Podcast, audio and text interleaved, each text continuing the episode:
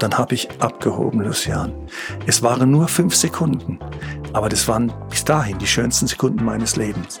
Wenn man gerannt ist, immer mit dem Geschepper und, den, und die Leine klappern und die Seile klappern und das Segel scheppert und auf einmal wird es ganz ruhig auf einmal macht's. So muss es Lilienthal gegangen sein.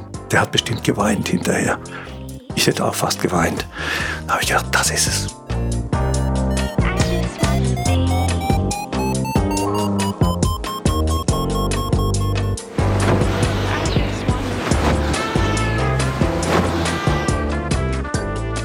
Potsglitz, der Lugleits Podcast.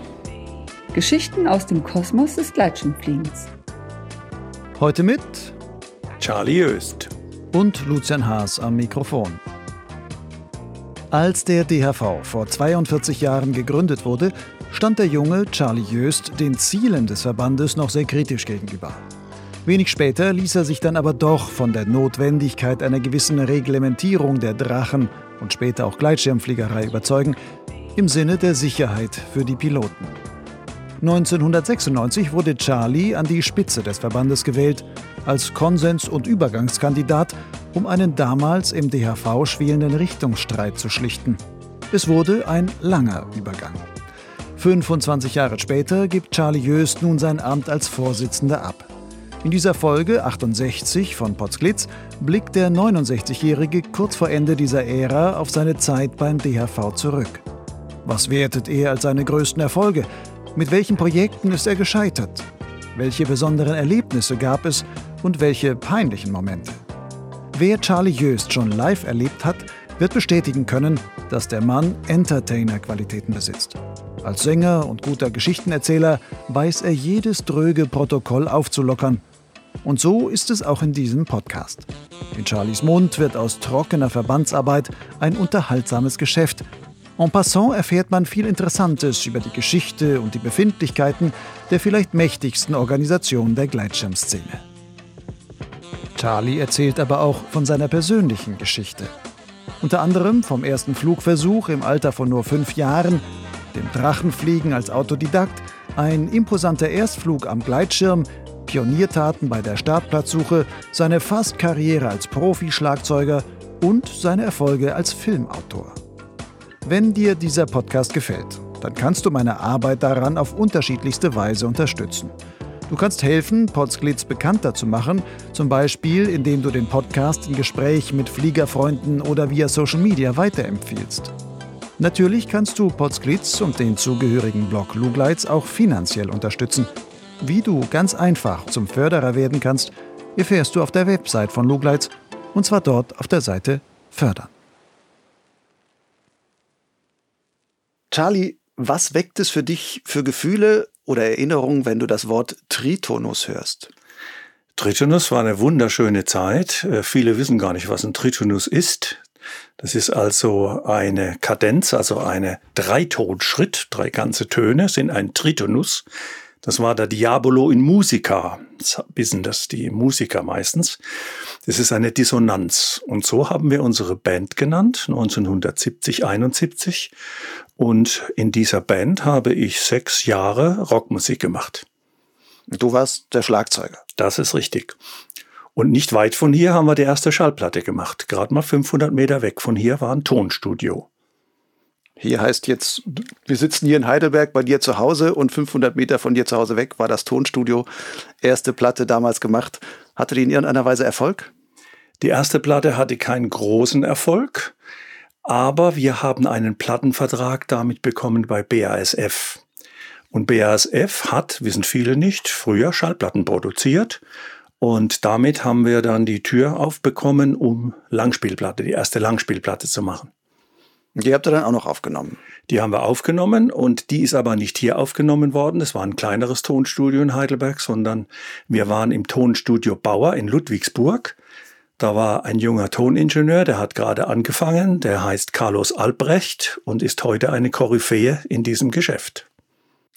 Als ich da über dich ein bisschen recherchiert habe, da ist dieses Tritonus mir aufgefallen. Ich wusste ja schon von Jahreshauptversammlung, wo du manchmal danach dich auch nochmal als Schlagzeug gesetzt hast, also dass du das kannst und dass du auch früher Musik gemacht hast. Dann habe ich dieses Tritonus da gefunden und da stand dann auch, ja, zwei der Bandmitglieder seien auch Segelflieger und deswegen kämen in den Texten auch Anklänge beziehungsweise von den Inhalten her ging es auch ums Fliegen. Hast du selber da auch Texte damals geschrieben? Ich habe zum Teil mitgeschrieben, ich habe auch Musik mit komponiert. Also wir, diese Titel wurden oft gemeinsam erarbeitet. Wir waren ein Trio. Wir haben, das ist kein Geheimnis, ein bisschen Emerson Lake in Parma ähnlich gespielt und haben auch solche Themen aufgegriffen. Und weil Ronald Brandt, Fips, der Spitzname Fips, unser Bassist, ebenfalls Segelflieger war, den habe ich noch zum Segelfliegen gebracht, haben wir zum Beispiel den Titel Gliding aufgenommen. Und da haben wir die Gefühle des Fliegens versucht zu verarbeiten. Ne? Hattest du denn damals auch Träume, vielleicht Profimusiker zu werden? Ja, ähm, das war tatsächlich im Raum gestanden. Ich bin irgendwie dankenswerterweise mit verschiedenen Talenten gesegnet worden, leider nie gut genug, um richtig ein Star zu sein. Also ich kann Musik machen, ich bin Schlagzeuger, ich kann fliegen, äh, ich bin Lehrer dann gewesen und habe andere Talente gehabt, aber die waren nie gut genug, um ganz richtig hochzukommen, also richtig an die Spitze zu kommen. Ich würde sagen, ich bin so der Mensch, der das Mittelmaß hat und damit bin ich eigentlich ganz zufrieden gewesen. Und der Berufsmusiker, der hat eine Zeit lang in mir rumgespuckt, aber dann hatte ich eine Begegnung mit anderen Musikern in, äh, am, am Rhein in Rüdesheim. Und das war so schockierend, dass ich dachte, ich will doch kein Berufsmusiker werden. Willst du wissen, was da passiert ist? Wenn du es schon so antextest, auf jeden Fall. Okay. Also, ähm, ich habe da zu dieser Zeit keine Rockmusik mehr gemacht, sondern ich habe dann ein bisschen Geld verdienen müssen für mein Studium. Und da habe ich in einer Showband gearbeitet. Tanz. Tanzmusik, ja, ein bisschen höhere Tanzmusik, also ein bisschen besser, aber es war Tanzmusik. Und ähm, wir haben dort einen Ball gespielt in Rüdesheim und haben dort Künstlerprobe gehabt mittags also Künstler begleitet. Oh, ich habe interessante Künstler begleitet, Gut, Leute, die man vielleicht heute nicht mehr kennt, aber ich bin sogar mal mit Otto auf der Bühne gestanden. Otto Walkes. Mit Otto Walkes, ja. Und äh, in dieser Zeit haben wir dann, also wie gesagt, Rüdesheim, das dürfte so Mitte der 80er gewesen sein oder Anfang der 80er. Und ähm, wir haben dann eine Pause gehabt und wir sind durch die Drosselgasse gelaufen und da waren Musiker. Äh, die haben mittags dann so für die Touristen Musik gemacht. Und ich guck da rein, das waren so braun poliertes, altes, gewachstes Holz, weiches Holz. Und ich guck so zu dem Schlagzeug hin und auf einmal sehe ich, dass dieses Schlagzeug langsam in den Boden eingesunken ist. Also, mhm. also die Ständer, die waren schon im Boden eingesunken. Und dann dachte ich, wow, dieses Schlagzeug, es war auch schon wirklich ein älteres Modell, steht ja schon einige zehn Jahre. Und dann kamen die beiden Musiker und die waren dann 70 plus die kamen dann so reinge, reingeschlabbelt so, haben auf die Uhr geguckt, hatten so ein Esspaketchen in der Tüte dabei, haben sich an, an ihre Instrumente, es war so eine Verfieser-Orgel und der Schlagzeuger, haben sich einmal zugenickt und dann ging's los mit Vater rein. Ich hab den Vater rein in seinem Bett gesehen. Dann ist mir klar geworden, die zwei mussten überhaupt nichts mehr sagen die machen das schon so lange, dass die da jeden Tag mit ihrem Brotkörbchen reinkommen, sich an das Instrument setzen, sich annicken und, und spielen dieses Programm schon seit 10, 20 Jahren wahrscheinlich. Und dann habe ich mir gedacht, wenn du Pech hast, wirst du vielleicht so mal enden als Berufsmusiker. Und das hat mich dann doch abgeschreckt. Und ich habe gedacht, nee, so will ich nicht meine Karriere beenden. Das ist eine schöne Überleitung, weil du sagst, die haben 10, 20 Jahre vielleicht schon dieses gleiche Programm gespielt. Jetzt hast du nicht 10, 20, sondern schon 25 Jahre lang den Vorstandsvorsitzenden des DRV gespielt, gemimt, personifiziert, voll ausgefüllt, sage ich mal.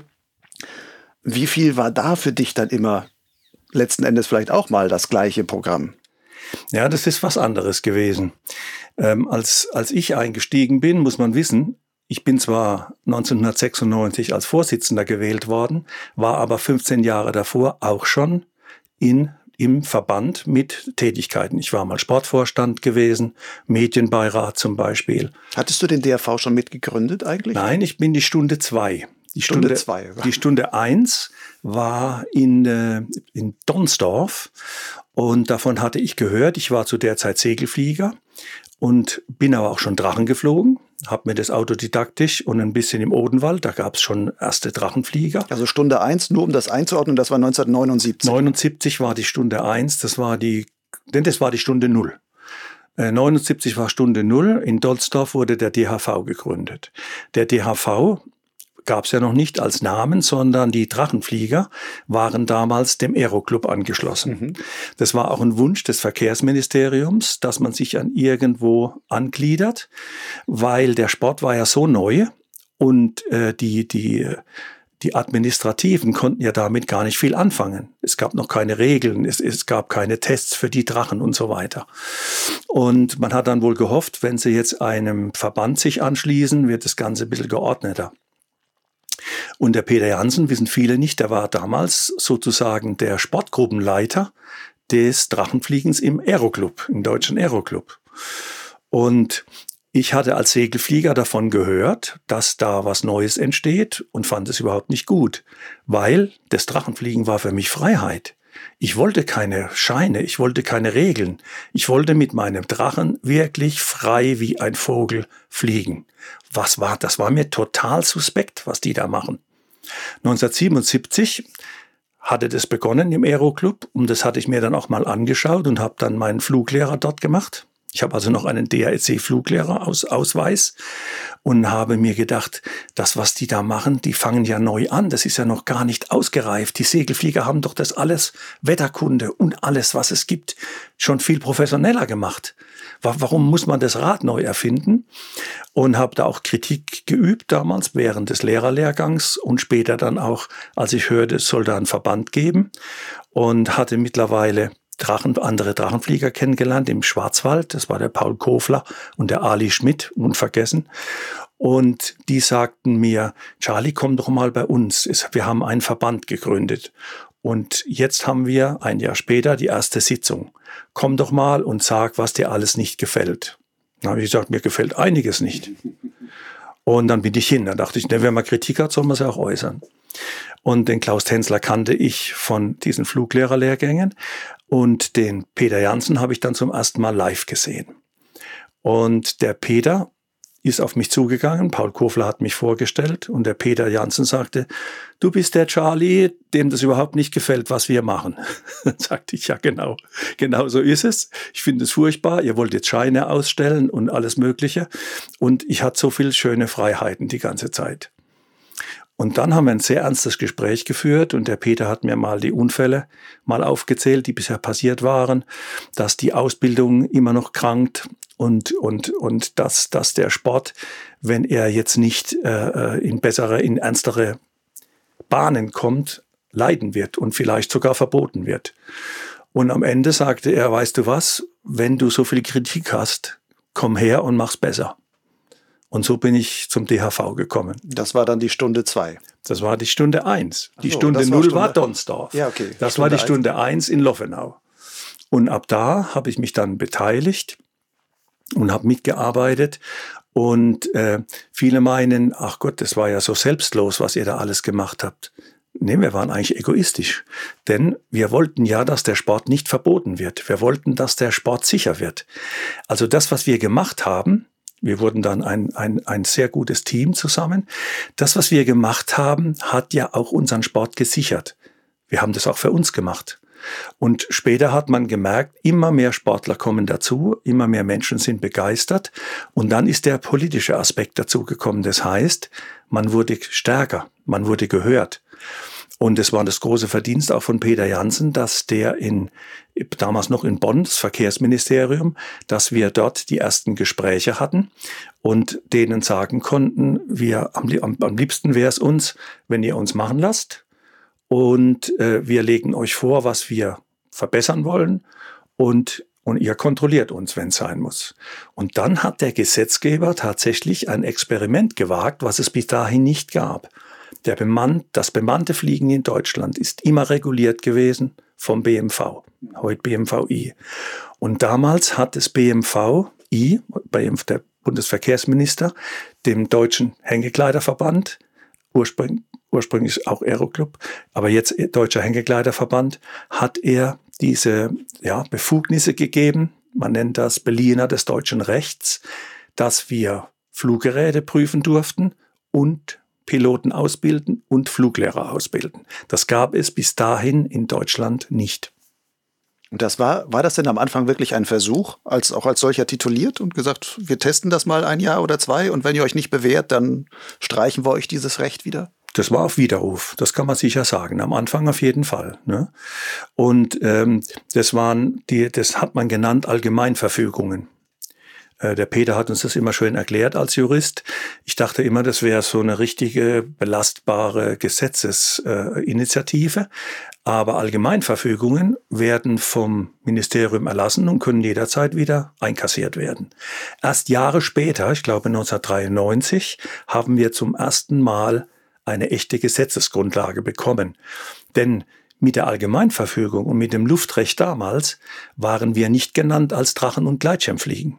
Das gab es eigentlich nicht. Drachen waren an der Schnur gefesselte Luftfahrzeuge und uns haben sie immer wieder geschoben in sonstiges für die Luftfahrt benutztes Gerät. Und Klingt das schön. War, ja, ich fliege war, ein sonstiges für die Luftfahrt genutztes Gerät. Aber da, damit waren Winden gemeint und solche Dinge. Ne? Und wir waren immer in so einem grauen äh, äh, Raum, kann man sagen. Und geändert hat sich's das ging sogar über die Gelände dann. Äh, der, der Verkehrsminister hat uns auch Befugnisse gegeben, äh, dass wir überall, wo, wo der äh, Grundstücksbesitzer Ja gesagt hat und wir waren 1,5 Kilometer weg vom nächsten Flugplatz, durften wir überall fliegen und landen wenn der Grundstückseigentümer Ja sagte. Und so sind dann die Flugplätze, also die Fluggelände in Deutschland gewachsen und entstanden. Das war eine tolle Freiheit. Und dann wurde in, ich verkürze es ein bisschen, in Freiburg äh, sollte wieder ein Fluggelände zugelassen werden. Und nur wenn, wenn, wenn also zum Beispiel, wenn in der Nähe Verkehr gewesen wäre, also Autoverkehr, oder wenn in der Nähe ein Flugplatz zu nah gewesen wäre oder Mischflugbetrieb gewesen wäre mit Motorisierten, musste das Regierungspräsidium auch okay geben. Ansonsten waren wir frei. War eine tolle Sache. Und in Freiburg ist es dann passiert, dass das Regierungspräsidium, es war ein ganz bestimmter Beamter dort, der hat uns dann auch auf dem Kieker, der hat gesagt, dieser Flugplatz, den lasse ich so nicht durchgehen, wie ihr den macht. Ihr landet zu nah an der Straße, ihr seid eine Ablenkung für den Verkehr. Daraufhin gab es einen Prozess beim Amtsgericht und die Freiburger Drachenflieger haben gewonnen und wollten schon ein Fass aufmachen. Denn die Richter, das ist interessant, die sagten, ich finde es eigentlich tolle Richter waren das damals am Amtsgericht, die sagten, wenn die Drachenflieger dort eine Ablenkung sind, dann darf da kein Mädchen mit Minirock mehr laufen. Und deswegen lassen wir die Flieger da auch fliegen. Mhm. Aber dieser, äh, dieser Beamte und auch das Freiburger Regierungspräsidium hatte einen sehr guten Juristen. Der hat jetzt nicht mehr gesagt, die dürfen da nicht landen, sondern der hat gesagt, wieso dürfen die am Regierungspräsidium vorbei überhaupt Gelände zulassen? Das ist doch Sache der Landesbehörden der BMVI kann doch nicht sagen, hier, das Land darf jetzt bestimmen, ihr könnt jetzt Flugplätze aufmachen, wie ihr wollt. Und ist vors Verwaltungsgericht. Und hat gewonnen ohne Revision. Das heißt, unser, unsere Freiheit war schlagartig dahin. Und jetzt war das Verkehrsministerium gezwungen, eine Rechtsgrundlage zu schaffen für uns. Und so sind wir in das Luftrecht überhaupt erst hineingekommen. Der Peter Hansen sagte damals, eigentlich haben wir etwas verloren und gleichzeitig aber etwas gewonnen, weil jetzt wir als Luftsportgeräte zum ersten Mal einen Namen bekommen haben und wahrgenommen wurden. Aber die Fluggeländezulassung war schwieriger geworden. Mhm. Nur ganz kurz, wenn du jetzt entscheiden dürftest zwischen Freiheit der vorigen und diesem einen Namen haben, ein Recht haben, einen Titel haben, gewissermaßen juristisch besser fassbar zu sein und sowas. Was würdest du wählen? Als ich 25 Jahre alt war, junger Segelflieger und eigentlich verhindern wollte, dass dieses Drachenfliegen in Zwänge kommt, hätte ich gesagt, auf jeden Fall die Freiheit behalten. als ich später gesehen habe, wie die Freiheit auch viele Opfer gekostet hat, weil die Fluggeräte nicht geprüft waren oder weil plötzlich Landeplätze einfach der Besitzer gesagt hat, so, jetzt braucht ihr nicht mehr kommen, Ende, Ende mit dem Flugplatz. Äh, als ich das erlebt habe und jetzt zurückblicke, war es besser und wichtiger, Rechte zu haben auch wenn Pflichten dabei sind. Mhm. Aber uns kann niemand verjagen, wenn das alles juristisch sauber von den Behörden abgesegnet ist. Italien, Lucian, hatte die große Freiheit. Noch in den 80er, 90er Jahren haben Flieger zu mir gesagt, Charlie, was soll das? Der DHV hat das wieder und will wieder das und da müssen wir Scheine machen als Piloten und sonst was. Und ich kann auf dem Fluggelände, kann ich nicht fliegen. Der Bauer hat gesagt, er kündigt uns und so weiter. Dann sage ich ja und? Ja, und Italien fliege ich, wo ich will. Ah, ich lande, wo ich will. Kein Mensch regt sich auf, keiner flagt nach dem Schein. Wenige, ein, zwei Jahre später ist der, das, da war noch hauptsächlich Drachenflieger zu der Zeit, Gleitschirm gab es noch gar nicht so, ähm, ist der Neffe des Verkehrsministers mit dem Drachen tödlich verunglückt. Und dann hat sich die italienischen Behörden zum ersten Mal richtig mit diesem wilden Fliegen befasst und hat über Nacht das Drachenfliegen komplett verboten. Ende. Der hat gesagt, die haben ja gar keine Rechtsgrundlage. Fertig. Da haben Flieger angerufen in, bei uns beim DHV und haben gesagt, was ist passiert? Die haben einen Drachen beschlagnahmt über Nacht. Auf einmal wurden in Italien die Drachen beschlagnahmt. Die mussten die Drachen zu den, zu den Polizeibehörden fahren und die Polizeibehörde hat die Drachen eingeschlossen und hat denen noch Verfahren versucht anzuhängen. Und dann habe ich zu den Fliegern nur gesagt, so, und jetzt, was habt ihr jetzt von eurer Freiheit? Lieber habe ich ein verbrieftes Recht und muss dafür auch etwas tun und leisten, als dass ich Freiheit habe, die gar keine Freiheit ist. Das wäre jetzt ja wahrscheinlich so eine der, könnte man fast sagen, neben der Sicherheitsaspekt, so der andere vielleicht maßgebliche Punkt des DHV, wo man sagt, da hat er wirklich eine große Bedeutung. Ähm, du hast, wenn man das jetzt so zurückguckt, wenn du sagst, du bist ab Stunde eins dabei oder Jahr eins oder was auch immer, dann bist du jetzt ja auch schon über 40 Jahre mit den Geschicken des DAV verbandelt. Ja. Und jetzt dann warst Fast du 50 Jahre, ja. und das schon 50? Ja, nee, nee, 40. 50? Nee, 40, 40, 40 79 bist ja, du jetzt 40. 40, also jetzt wären es 42 Jahre in diesem Jahr Jahre, und ja. dann wärst du 41 Jahre dabei und 25 davon warst du dann ähm, jetzt Vorstandsvorsitzender und hast jetzt aber auch gesagt, nee, jetzt will ich das mal abgeben. Wenn du das so sagst und dir das vorstellst, hast du da auch so ein bisschen was wie Wehmut? Ja, ist schon. Also ich habe mir lange Gedanken gemacht, äh, ob ich jetzt diesen Zeitpunkt wähle oder nochmal antrete für drei Jahre.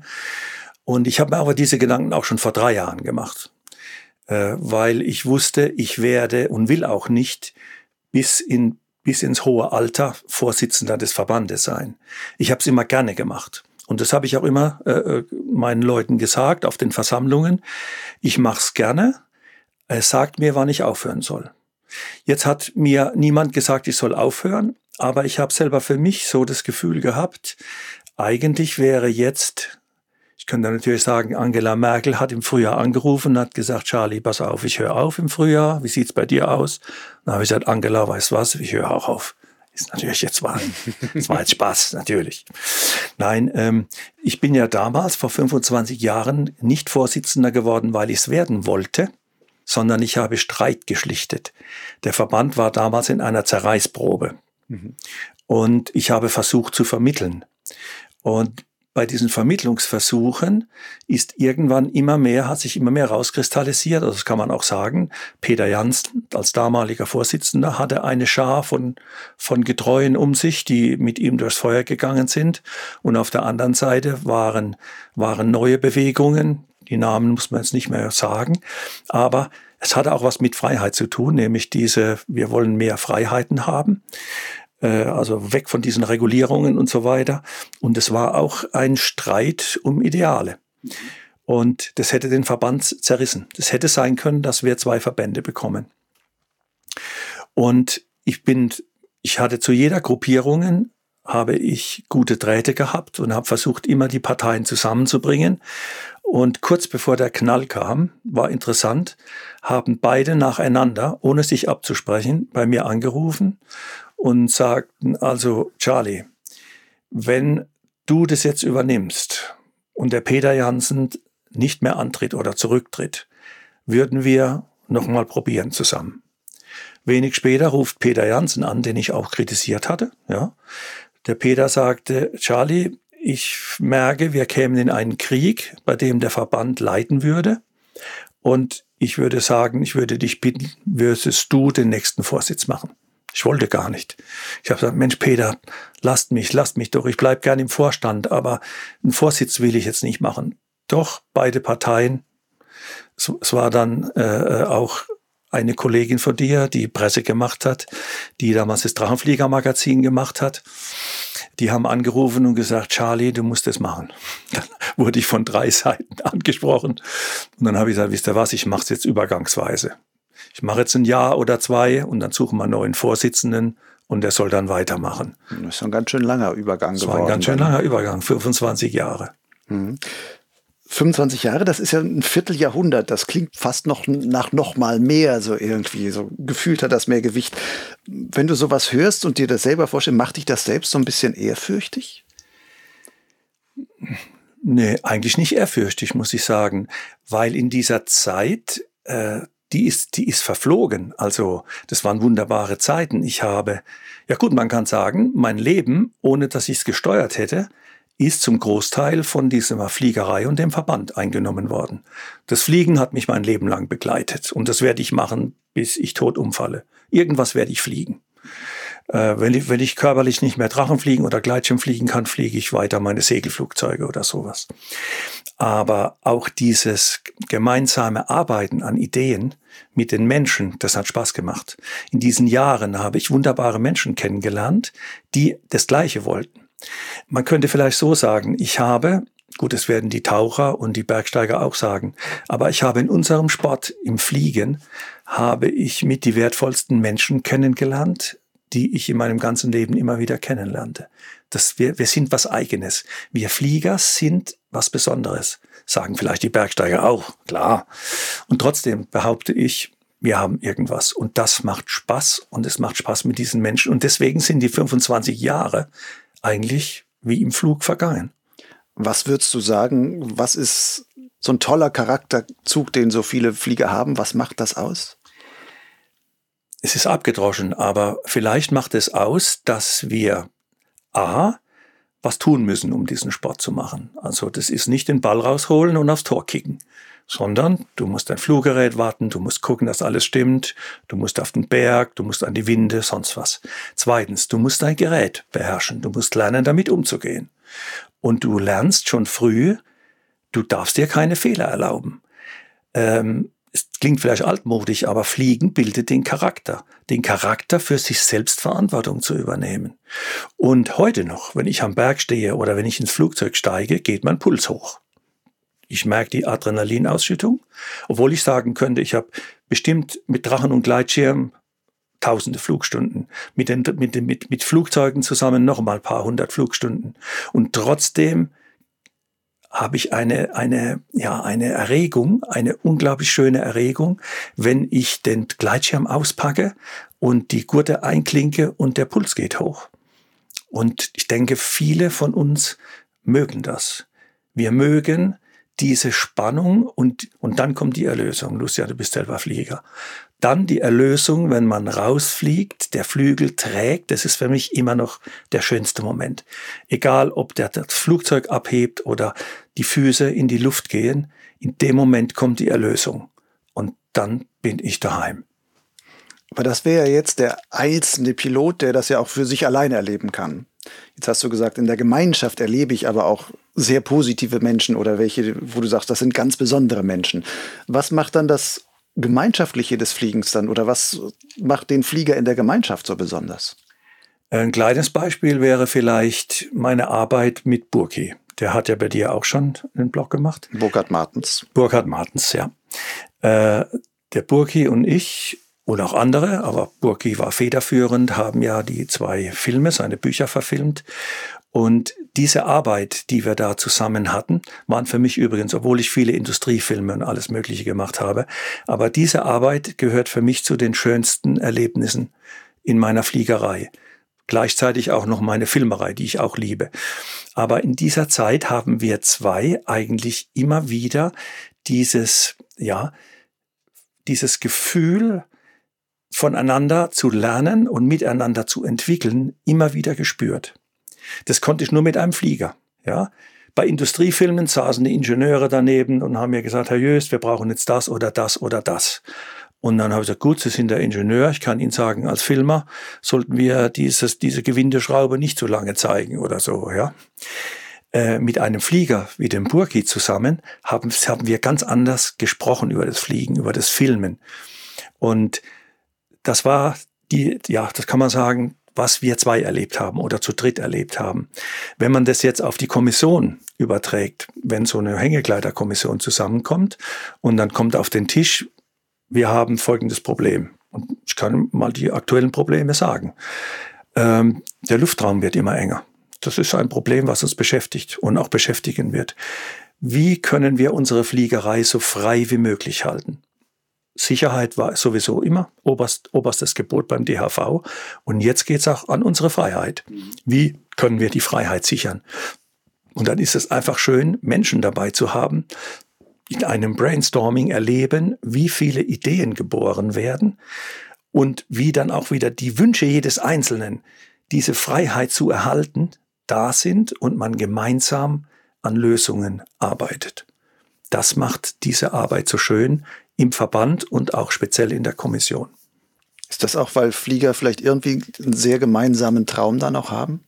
Erlebt jeder für sich anders. Jeder hat eine andere Art, wie er, was er, welche Gefühle er wahrscheinlich in der Luft entwickelt, aber trotzdem ähm, ist das ja etwas emotional sehr Verbindendes. Also das, das, da bin ich sicher, dass es so ist. Die Emotionen spielen bei unserem Fliegen. Ich sage immer Sport. Es ist ja nur für, für wenige richtig Sport. Die Hochleistungssportler treiben wirklich Sport. Die knallhart Strecken fliegen oder so. Ne? Die meisten von uns sind ja Genussflieger. Allein schon der Begriff Genussflieger ist ja schon verrückt eigentlich. Ne? Der, der Achim Jos hat mal zu mir gesagt, ey, du sagst immer, ich bin, du bist Genussflieger, ich bin Wettkampfflieger. Ich habe aber auch Genuss beim Wettkampffliegen. Hat er recht, natürlich, ja. Aber die meisten sind einfach schon zufrieden, in der Luft zu sein und wieder zu fliegen und einfach wieder sicher zu landen. Ne? Und das, dieses Genießen, das glaube ich, ist bei jedem Flieger da dieses, diesen, ja, diese Spannung, was ich vorhin schon mal sagte. Erst diese Spannung, diese wunderbare und dann diese Erlösung. Was ich auch immer erlebe, was das Fliegen, glaube ich, auch für viele so interessant macht, spannend auch, aber interessant ist, man lernt ja nie aus. Und selbst der ähm, PwC-Gewinner sonst was wird einem immer noch sagen, ja, das, da habe ich was erlebt, das konnte ich nicht sofort einordnen. Oder der hat mir dann noch mal eine andere, der ist wohin geflogen, wo ich in dem Moment nicht hingeflogen wäre und dann ist der aber hochgegangen und wer steigt, hat natürlich recht und dann wird man sagen, ja, das habe ich jetzt nicht gesehen oder nicht verstanden, aber offenbar geht's so auch und dass man da überall immer lernen kann und auch voneinander halt die ganze Zeit lernt und auch weiß, man ist nicht ein Allwissender, sondern eine alllernende Gemeinschaft in gewisser Weise. Das habe ich als Fluglehrer erlebt. Ne? Ich habe schon ganz früh, 77, habe ich schon den Fluglehrerassistenten gemacht und habe dann Drachenflieger ausgebildet und später auch die Fluglehrer selbst ausgebildet, viele, viele Jahre lang im Verband und äh, habe dort selber viel gelernt, wieder von anderen. Ne? Das sind ja auch Piloten gekommen, die waren flugtechnisch besser als ich, wollten Fluglehrer werden. Dann hat man voneinander gelernt. Du bist ein hervorragender Wetterexperte. Du hast wahrscheinlich erstmal nicht Wetter studiert. Nee, habe ich nicht. Du hast dich reingelesen, wie ich auch. Das heißt, wir haben Wetterphänomene gesehen und haben uns dann Bücher besorgt. Damals gab es noch nicht diese ganzen elektronischen Möglichkeiten. Und als Segelflieger war ich ohnehin äh, äh dem, dem, äh, dem Wetter sehr zugetan. Und hat, man hat sich dann, ohne das Gefühl zu haben, dass man ja, dass man gezwungen lernt, sondern man hat diese Bücher gefressen. Man hat nächtelang nicht geschlafen, weil es einfach so spannend war. Und dieses Lernen, das, als, als gelernter Lehrer kann ich ja sagen, das ist ja der Idealzustand eines Schülers. Der Idealzustand des Lehrers ist ja der, äh, während meines Studiums haben wir das immer wieder besprochen. Der Lehrer geht ins Klassenzimmer und sagt zum Beispiel, jetzt für, für unsere äh, Verfliegerei gemünzt, Wolkenbildung. Und dann setzt sich der Lehrer hin und die Schüler beginnen selbstständig alles zusammenzusuchen, was sie über Wolken finden. Leider funktioniert ja Unterricht leider nicht immer so schön. Aber für, bei uns Fliegern funktioniert's. Ja, die, die, die, die wirklich alles wissen wollen, die, die nehmen alles auf, was geht und haben nicht das Gefühl, sie haben Zeit vergeudet. Gibt es so etwas, wo du sagen würdest, falls man das immer auf einen Punkt so runterbrechen kann, aber etwas, wo du sagst, das war meine größte Lehre in der Zeit als Vorstandsvorsitzender? Boah, das ist schon, das ist eine Frage, wo ich nachdenken muss. Ne? Wüsste ich jetzt auf Anhieb, müsste ich drüber nachdenken. Dann stell dich mal ein bisschen anders. Was siehst du denn als so deinen größten Erfolg in deiner Zeit als Vorstandsvorsitzender? Wo du sagst, hey, das kann ich wirklich sagen, das ist auf meinen Schultern gewachsen. Ja, das war, ähm, ich habe ja schon erzählt, wie ich Vorsitzender wurde, eigentlich als Versöhner. Äh, später hat mal jemand gesagt, Charlie, ich habe dich gewählt, weil du nie Vorsitzender werden wolltest. ist, ist auch schön irgendwo. Und äh, wir hatten nur wenige Jahre danach, gab es die zweite Zerreißprobe im DHV. Und das war dann der Moment, als das Verkehrsministerium, das war die Zeit der Privatisierungen. Wir erinnern uns, das war so in den 90ern, Anfang der 90er, Mitte der 90er, nee, das war, nein, das war Ende der 90er. Ähm, ich war ja 96 gewählt, das war dann 98, 99, kam die Privatisierungswelle da ist ja alles billiger geworden. Da ist ja die Finanzwelt ist dereguliert worden, die Bahn ist privatisiert worden, die Energie ist privatisiert worden. Lucian, seitdem ist ja alles billiger geworden, nicht wahr? okay. Also es ist eben nicht alles billiger geworden und besser geworden. Gut, aber Privatisierung, jetzt ist es ja, gut, wir politisieren ja nicht, aber Privatisierung steht ja mal wieder ganz oben. Hat auch ihre Nachteile, Privatisierung. Und jetzt kam das Verkehrsministerium und sagte, ach, und da waren noch Bewegungen da von anderen Seiten, wir wollen die Drachen- und Gleitschirmflieger aus der Regulierung rausnehmen. Äh, in anderen europäischen Ländern ist es nicht so streng reguliert wie in Deutschland, wobei wir durften ja viel selber regulieren, sondern äh, wir lassen euch viel mehr Freiheiten. Ein Hintergrund war, die wir, wir haben ja auch das Gütesiegel damals gemacht, heute heißt es Musterprüfung. Äh, damals war es auch Zulassung. Also wir haben richtige Flugzeugzulassungen gemacht. Es wurde gleich gestrichen, die Zulassung. Der Hintergrund war, dass man keine Staatshaftung mehr haben wollte. Also als unsere Tester noch mit Musterzulassung getestet haben, wäre, wenn sie Bockmist machen, der Staat eingesprungen. Äh, die Zulassung wurde gestrichen, dafür wurde eine Musterprüfung noch verlangt. Das heißt erstmal nicht. Die wollten sie alle weghaben. Äh, man hat quasi im BMVI gesagt, ähm, das ist wie ein Fahrrad. Ist tatsächlich der Begriff gefallen. Wir haben das dann zum fliegenden Fahrrad gemacht.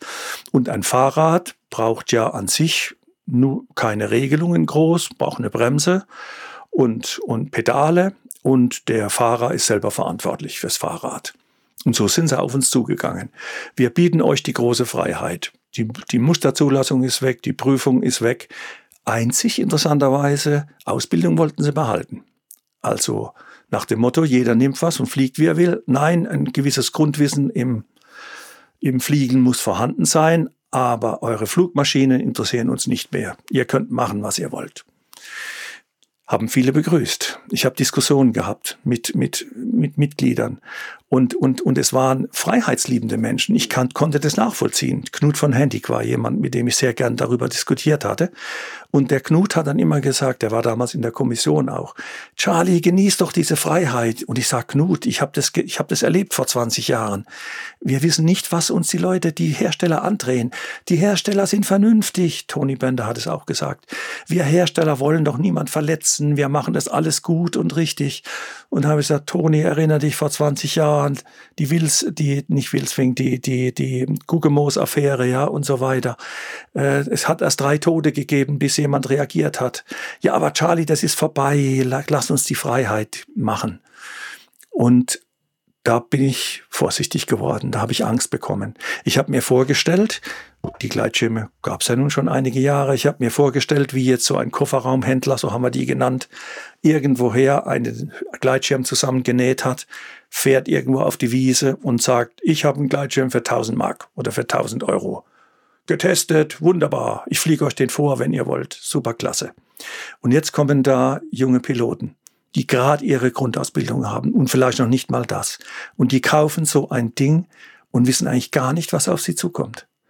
Und da habe ich zum ersten Mal so etwas wie Last und Verantwortung auf mir gespürt.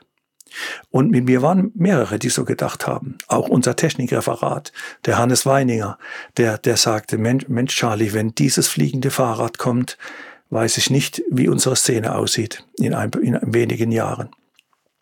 Und dann sind, haben wir gegengesteuert, sind zum BMVI und da gab es eine ganz wichtige Sitzung im BMVI. Da wollte uns dann das, das Referat, was zuständig war, war eine Anhörung, wollte uns wieder das schmackhaft machen mit dem fliegenden Fahrrad. Und da war ein Abteilungsleiter, dessen Namen ich jetzt aber nicht sage, äh, der saß uns gegenüber und der guckte mich an, ich war Vorsitzender, Herr Jöst, genießen Sie doch die Freiheit. Und ich sage, nein, wir haben auch Verantwortung. Lassen Sie uns die Prüfungen machen, wenigstens die Musterprüfung machen. Und, und äh, ich sehe ein, die Zulassung kriegen wir nicht mehr, aber die Musterprüfung, dass junge Menschen, die bei uns fliegen wollen, die, die wissen doch gar nicht, was auf sie zukommt. Es gab lange Disput hin und her, die wollten unbedingt, dass das aufgelöst wird. Und dann beugt er sich so vor mich, das war krass, und sagte, Herr Jöst, was wollen Sie denn? Selbstmord ist auch nicht strafbar in Deutschland. und der Klaus Tänzler saß neben mir, wir zwei sind blass geworden. Und ich habe zum Klaus rüber ge gezischt. Stan, Stan, Spiegel, Presse, allen müssen wir das erzählen. diese menschenverachtenden Politiker, diese Technokraten im BMVI. Hört ihr das an? Ja. Und wir waren außer uns. Also das hat mich geschockt. Ja. Da habe ich gedacht, ja, der hat auch begründet. Oh, das darf ich nicht vergessen. Lucian, der hat Folgendes gesagt vorher. Unsere Experten haben ausgerechnet, meine Damen und Herren, wir wollen das also jetzt viel liberaler gestalten. Unsere Experten haben ausgerechnet, ihre Flugmaschine besteht ja aus 80, 90 Prozent Mensch. Ist mir gar nicht klar gewesen. So ein Gleitschirm wiegt ja nur 20 Kilo und, und der Mensch wiegt 70, 80 Kilo, also ist 80 Prozent Mensch. Unsere Experten sagen, wenn die, also von der Gefahr für die Allgemeinheit, es ist sehr unwahrscheinlich, dass diese Masse irgendwo so herunterfällt, dass sie Schaden errichtet. Und wenn sie runterfällt, ist der Schaden gering. So haben die das beurteilt. Und dann kommt der Satz, was wollen Sie denn? Selbstmord ist doch auch nicht strafbar. Dann kam die Mittagspause. Wir saßen draußen am Tisch und auf einmal kommt ein anderer Abteilungsleiter aus einer anderen Abteilung rüber, den wir schon kannten von Verhandlungen. Den Namen kann ich sagen, das war der Herr Gabers. Der Herr Gabers ist jetzt sicher pensioniert, der kam rüber und sagte, Herr Jöst, äh, das ist was ganz was Neues, Sie wollen reguliert bleiben. Uns Beamte passiert das selten, dass, dass man nach uns ruft. Das ist ja wirklich toll. Dann sage ich, nein, Herr Gabers, wir haben Angst, um, um dass, dass, dass das nicht mehr kontrolliert ist. Dann hat er gesagt, ich teile Ihre Ängste, Sie haben vollkommen recht. Und äh, wir, wir werden da nochmal dran gehen. Also ich bin auf Ihrer Seite, was das angeht. Und, und wie, wie denken Sie sich das aber in der Zukunft? Dann habe ich gesagt, lassen Sie uns festlegen, wie wir die Musterprüfung machen wollen. Lassen Sie uns bestimmen, wie die Ausbildung aussieht. Lassen Sie uns weiter die, die Richtlinien festlegen, damit wir sichere Fluggeräte haben. Und dann kontrollieren Sie uns aber lassen Sie uns den Rest machen. Dann hat er gelacht und hat gesagt, schauen wir mal, was rauskommt. Und ich gehöre zu denen, die die Musterprüfung gerettet haben. Das, darauf bin ich stolz und das verteidige ich auch heute noch. Mhm. Hat dieser Beamte, der das Gegenteil wollte, hat der das als Niederlage erlebt? Weißt du das? Das weiß ich nicht mehr, denn der war kurz vor der Pensionierung und ist dann auch pensioniert worden. Aber ich kann jetzt Folgendes noch sagen, aus dem Nähkästchen geplaudert. Sein Nachfolger war ein anderer Jurist. Und dieser Jurist ist jetzt auch pensioniert, aber ich sage den Namen nicht. Der ist weiter unser Gegner geblieben.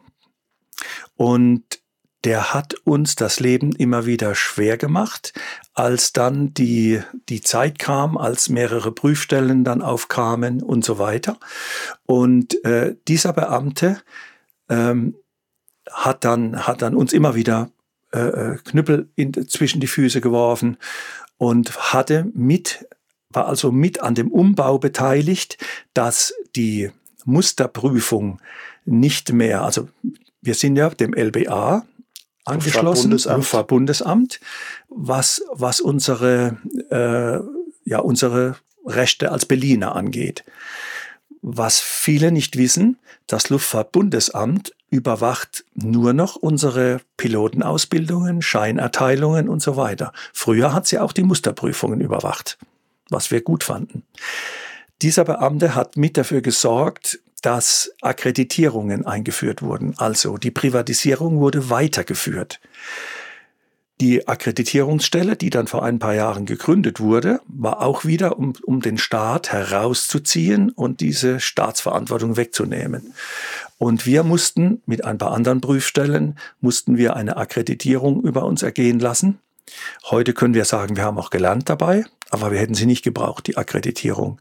Und die hat, das darf ich aber sagen, der Hannes wird mich verbessern, wenn es nicht stimmt, ähm, in der ersten Anlaufphase fast 200.000 Euro gekostet. Und das waren Mitgliedsbeiträge, die wir da aufgebracht haben. Ne? Und das hat dann dieser Beamte wollte auch, das kann ich irgendwo verstehen, wir hatten ja eine Art Monopolstellung für das Gütesiegel und es wurde dann damit aufgebrochen und es haben sich zwei, drei, vier andere Prüfstellen dann beworben und eine Prüfstelle, da habe ich jetzt in deinem Blog gehört, dass er sich zurückgezogen hat, hat ja da auch kräftig mitgemischt. Das Guido Reusch mit der EAPR. Und ähm, und diese, diese Akkreditierungen werden jetzt quasi nur noch von zwei Prüfstellen gemacht. Die kosten uns immer Geld und äh, haben uns ja durch diesen Beamten, der das mit angeschoben hatte, als Nachfolger dieses, dieses ersten Beamten hat er uns noch, wie sagt man da, so ein kleines Abschiedsgeschenk noch gemacht. Ein kleines, aber teures. Teures Abschiedsgeschenk, ja. Mit der Kehrseite vielleicht, dass du sagst, ihr habt auch einiges dabei gelernt. Ja. Wahrscheinlich ist die Prüfung dadurch nicht schlechter geworden. Sagen Nein, wir mal die ist so. nicht schlechter geworden und das, was wir gelernt haben, hätte man billiger haben können. Das mag sicherlich so sein an dieser ganzen Geschichte. Das war jetzt dein, sagen wir mal, größter Erfolg, wo du sagst, du hast das erhalten, dass, ich sag mal, die Sicherheit für die Piloten erhalten blieb. Gibt es etwas, wo du auch sagst, das war dein größter Misserfolg, wo du wirklich was einstecken musstest und sagst, ja, das ist jetzt nicht nach meinem Willen gelaufen? Ja. Äh, und zwar da müssen wir jetzt noch einen anderen Verband nennen, und zwar der Deutsche Aeroclub. Ähm, wir waren ja von Anfang an war ja gewünscht, dass wir, sind wir wieder beim Anfang, Stunde Null, dass wir im Aeroclub organisiert sind. Und das waren wir ab 75, 74. Und dort wollte man uns ja eigentlich nicht die Segelflieger, ich war ja selber Segelflieger, die haben dann gesagt, was, was wollen wir mit diesen Fetzenfliegern? Die, das Verkehrsministerium will, dass die zu uns kommen, wir wollen die gar nicht. Und so wurden wir auch behandelt. Mir hat's nichts ausgemacht, wollte ja eh Freiheit. Freiheit über alles. Den Peter Janssen und andere hat es natürlich geärgert und dann haben sie den DHV gegründet in Donsdorf und der DHV war erfolgreich. Zentrale Struktur, Organisation und für die Sicherheit und für die Fluggeräte ordentliche Arbeit. Ähm, Jahre später, und wir waren in Konkurrenz zum Aeroclub natürlich. Der Aeroclub ist dann aufgewacht, als er gesehen hat, Mensch, diese Drachenflieger, ursprünglich ja nur Drachenflieger, äh, bis 1986, 87 Gleitschirme dazu kamen, die haben ja immer mehr Mitglieder, kriegen die ja. Der Segelflug ist nur langsam gewachsen und wir sind gewachsen, immer mehr. Du bist ja auch Teil dieser, dieser ganzen Entwicklung gewesen, hast es miterlebt.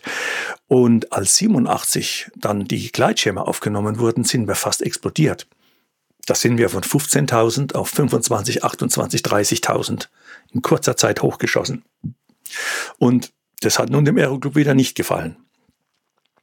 Und die haben wollten uns wieder haben. Jetzt wollten wir aber nicht mehr. Und dann war eine unschöne Zeit, wo wir zum Beispiel zwei deutsche Meisterschaften hatten im Wettbewerb. Ne? Weil die Sporthoheit kriegt immer nur ein nationales Komitee von der FAI, ist die Fédération Aéronautique Internationale, die also die Sport regelt. Und da war Konkurrenz. Und es war noch etwas passiert. Der Aeroclub hat jetzt plötzlich Piloten ausgebildet, hat, wollte auch Geräteprüfungen und alles machen. Man nennt das Doppelbeauftragung. Und diese Zeit der Doppelbeauftragung und der zwei Meisterschaften im Jahr und so weiter hat unsere Piloten geärgert, belastet und uns auch belastet und den DHV Geld gekostet. Und Peter, zu Peter Janssens Zeit ist es noch gelungen. Das war ein vernünftiger Aeroclub-Vorsitzender damals, Dr. Kullmann. Der war früher mal Lufthansa-Chef gewesen. Dr. Kullmann hatte sich mit Peter Janssen mal getroffen, hat unser Peter später erzählt oder ihn angerufen. Herr Janssen, sagen Sie mal, das kann doch nicht sein, dass Sie als Sport mit 20, 15.000 Mitgliedern außerhalb unseres Sports sind. Dann hat der Peter ihm das erklärt und dann sagte der Dr. Kullmann, wissen Sie was? Wir haben da eine Klausel, habe ich gesehen. Außerordentliches Mitglied. Jetzt kommen Sie doch mit in die Familie. Kommen Sie doch mit rein. Irgendwas finden wir schon. Also ein vernünftiger Mann.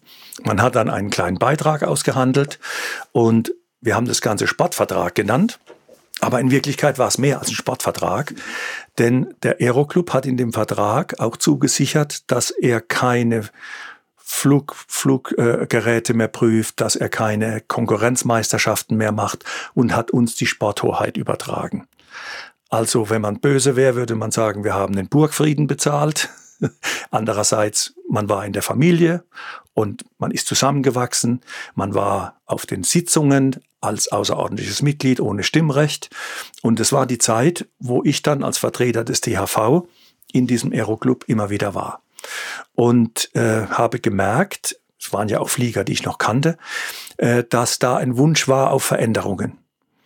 Und jetzt komme ich zu dem Punkt, wo ich gescheitert bin und mit anderen. Äh, es war vor ein paar Jahren die Chance, dass eine Bewegung im Aeroclub entsteht, die eine, eine Reform des Aeroclubs hinkriegt. Der Aeroclub ist in 16 Landesverbände zersplittert, hat einen Dachverband. Da knirscht's überall in den, in, zwischen den äh, äh, Zuständigkeiten und so weiter.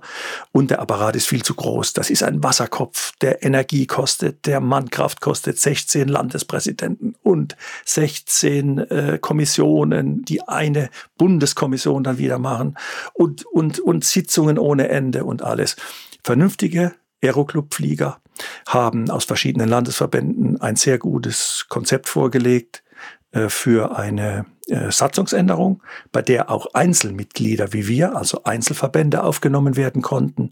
Und da habe ich mitgearbeitet und habe mich eingebracht. Sie haben auch gewünscht, dass ich mitmache. Wir hatten gute Arbeitsgruppen und alles, was wir erarbeitet hatten, in denen ich, in das ich auch viel Hoffnung und Energie gesteckt hatte, ist am Schluss alles wieder den Bach runtergegangen und, und, und geplatzt, so dass wir letztes Jahr aus dem Aeroclub wieder ausgetreten sind, weil wir mit der Entwicklung nicht mehr glücklich und zufrieden waren. Das könnte ich auch als Scheitern meiner eigenen Mitarbeit und Politik sehen. Aber ich war nicht der Einzige, der da gescheitert ist. Da gehörten viele dazu, dass das Kind leider in den Brunnen gefallen ist. Mhm. Welchen Vorteil hätte der DAV davon gehabt, Teil eines reformierten DAEC zu sein? Ja, unsere Ideen waren klar. Äh, Abbau dieser, dieses großen Wasserkopfes und äh, effektive Strukturen. Ähm, wir wollten weiterhin zentral organisiert bleiben, weil der Aeroclub, da muss man ja in dem Bundesland, in dem man ist, muss man dann auch in, dieses, in, in diesen äh, Landesverband gehen, dass das nicht sein muss. Und, und wir haben gesehen, wie die ja, Segelflieger und Drachenflieger zusammenwachsen. Also unsere Hoffnung war auch, und das ist auch, das passiert ja heute noch in manchen äh, Flugplätzen, äh, fliegen Drachen- und Gleitschirmflieger mit Segelfliegern an der Winde im gleichen Verein. Und unsere Hoffnung war, dass wir A, hier eine Symbiose hinbekommen und zweitens politisch gestärkt unsere Lobbyarbeit machen und in Sachen Luftraum gemeinsam vorgehen können und eben mit 200.000 Mitgliedern anders agieren können als mit 40.000 Mitgliedern und der Aeroclub ebenso. Und das hat im Grunde vereinfacht gesagt der DAV jetzt an politischen Einflussmöglichkeiten auch damit etwas eingebüßt. Zunächst äh, könnte man denken, dass das passiert ist und mit Sicherheit würde man, wenn alle unter einem Dach wären, in Frieden schlagkräftiger sein. Aber wir haben schon früh versucht, unsere eigenen äh, äh, Lobbyarbeit zu machen. Und es ist jetzt gelungen. Erstens mal haben wir ein hervorragendes Standing immer noch beim Luftfahrtbundesamt und beim Bundesverkehrsminister und haben jetzt auch über andere Drähte äh, mehr, mehr Kontakte zu Politikern, zu Bundestagsabgeordneten und haben uns ich will jetzt nicht zu weit ausholen, aber die Segelflieger haben auch einen eigenen Verband gegründet, den Deutschen Segelflugverband der allerdings noch das Problem hat, Segelflieger zu gewinnen aus den Landesverbänden. und der Deutsche Modellfliegerverband mit fast 100.000 Mitgliedern. Wir drei haben, und ist es gerade so, dass die Fallschirmspringer auch darüber nachdenken, mit bei uns mit einzusteigen. Da gibt es auch sowohl einen Einzelverband als auch den DREC, dass wir eine Kooperation gegründet haben und mit dieser Kooperation sind wir auch vorstellig geworden, schon beim Bundesverkehrsminister in den, in den Themen äh, Sicherheit und, und, und Luftraum arbeiten wir und haben da jetzt wenig Angst, dass unser Einfluss jetzt geringer geworden ist. Wenn man jetzt so hört, du warst in Bonn, hast da mit dem Verkehrsministerium gesprochen, hast jetzt DAEC wahrscheinlich sehr viele Sitzungen miterlebt und sonst was. Das heißt, als Vorstandsvorsitzender bist du jetzt nicht nur einmal im Jahr bei einer Jahreshauptversammlung, machst du den Grüßonkel und den Moderator und sonst was alles, sondern machst ja irre viel im Hintergrund, was die Leute so erstmal nicht mitkriegen.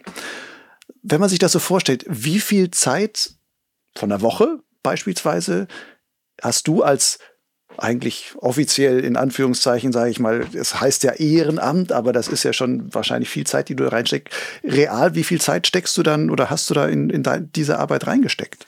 Also wenn man es nur die Reisezeiten nimmt und, und, die, und die Sitzungszeiten, ist es sicher nicht mehr als, als ein, zwei, vielleicht ein Tag in drei Wochen.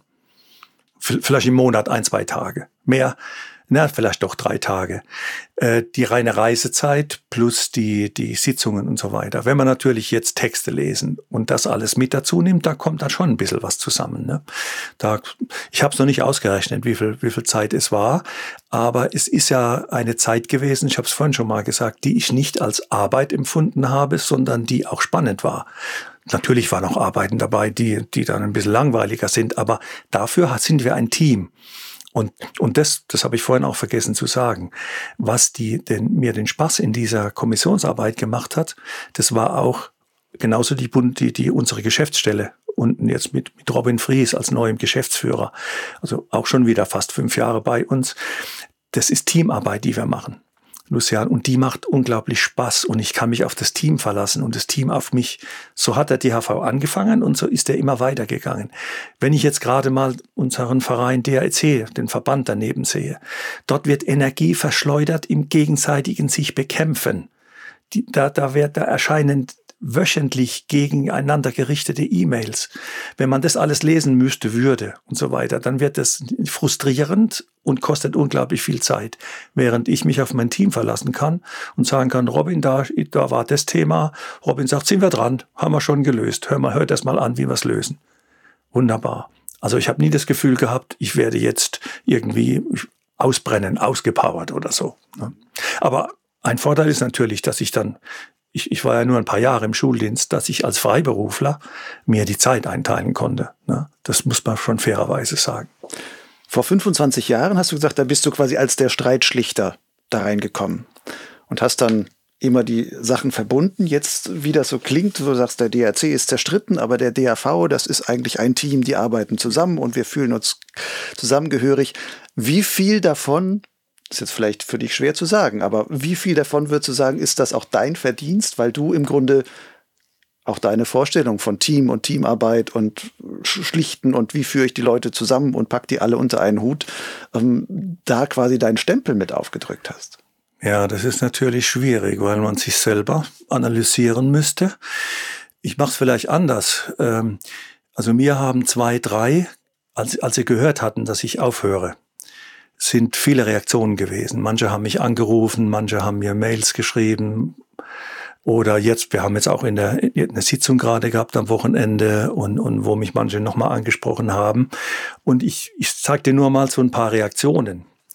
Ähm, eine hat mich berührt, weil der sagte zu mir, Charlie, weißt du, was mir fehlen wird, wenn ich in die Versammlungen gegangen bin und auf einmal war da immer so ein positiver Spirit. Und selbst wenn es irgendwo geknatscht hatte, dann bist du ans Mikrofon gegangen und hast irgendwie die Leute zusammengebracht, obwohl vorher noch so halber Krieg im Raum stand. Und dann habe ich gesagt, ja, ist, ja, war das so? Sagt er, ja, so habe ich es erlebt.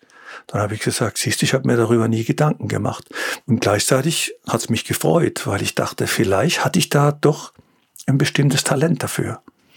So ein gewisses Amalgam wo du dann vielleicht die Giftstoffe, die da drin sind, irgendwie so einbindest, dass am Ende dann irgendwie doch ein funktionierendes ähm, Ganzes dann dabei noch rauskommt. Möglicherweise, ja. Wo du jetzt gerade schon die Jahreshauptversammlung so nennst, wenn man das so über die Jahre da verfolgt hat, da sieht man ja auch immer, klar, da warst du und du hast es, ich hatte so den Eindruck, wenn man dich da so sieht, du genießt das eigentlich auch. Da bist du so ein bisschen auch wie der Entertainer, der das Ganze da so ähm, managt und sowas.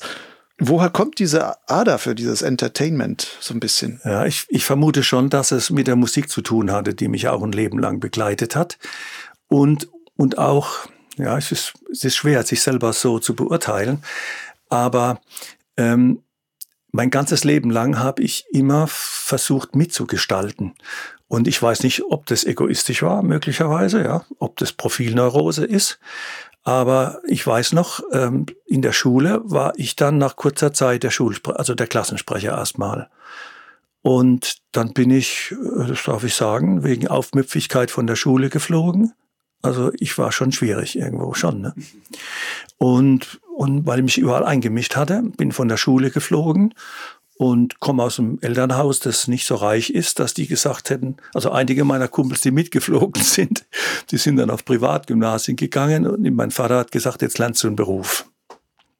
Ich hatte die mittlere Reife mit Ach und Krach, die habe ich nur bekommen, weil ich von der Schule gegangen bin. und also gegangen worden bin. Und dann habe ich Maschinenbauer gelernt. Eigentlich gar nicht so mit Liebe. Ich wollte Verkehrspilot werden, habe ich mir dann überlegt. Und da ist es gut, wenn man technischen Beruf hat. Die Ausbildung war klasse. Motorenwerke Mannheim. Ich kann heute noch schweißen, drehen, alles. Bei den Segelfliegern habe ich Flugzeuge, die Winde mitgewartet und so weiter. Meine Autos immer selber zusammengeschweißt und so weiter. Sehe ich heute nicht als Verlust, diese Zeit. Aber mir war klar, als diese drei Jahre, ich durfte früher auslernen, als diese drei Jahre rum waren, sofort wieder auf die Schule. Ne? Das war mir klar. Mensch, hättest du nur damals, wärst nicht so aufmüpfig geworden. Und dann bin ich aufs Kolleg nach Speyer und habe dort Abitur gemacht. Und dann war die Frage, mittlerweile war die Rockmusik schon recht groß. Wir haben die ersten Schallplatten gemacht. Und Mensch, was mache ich jetzt? Werde ich Berufsmusiker und so weiter? Und in dieser Zeit als Musiker ist, hat man ja schon so ein gewisses Entertainment-Gespür Gespür gebraucht. Man war also gewohnt, irgendwo auf der Bühne zu sitzen. Und während meiner Ausbildung in Mannheim war ich dann auch schon nach kurzer Zeit Jugendvertreter und habe mich mit den Bossen angelegt. Und ich, ich halte mich eigentlich nicht für streitsüchtig, aber was vielleicht ein schlechter Charakterzug von mir ist, ja, oder ein guter, ich, ich lasse mir nichts bieten.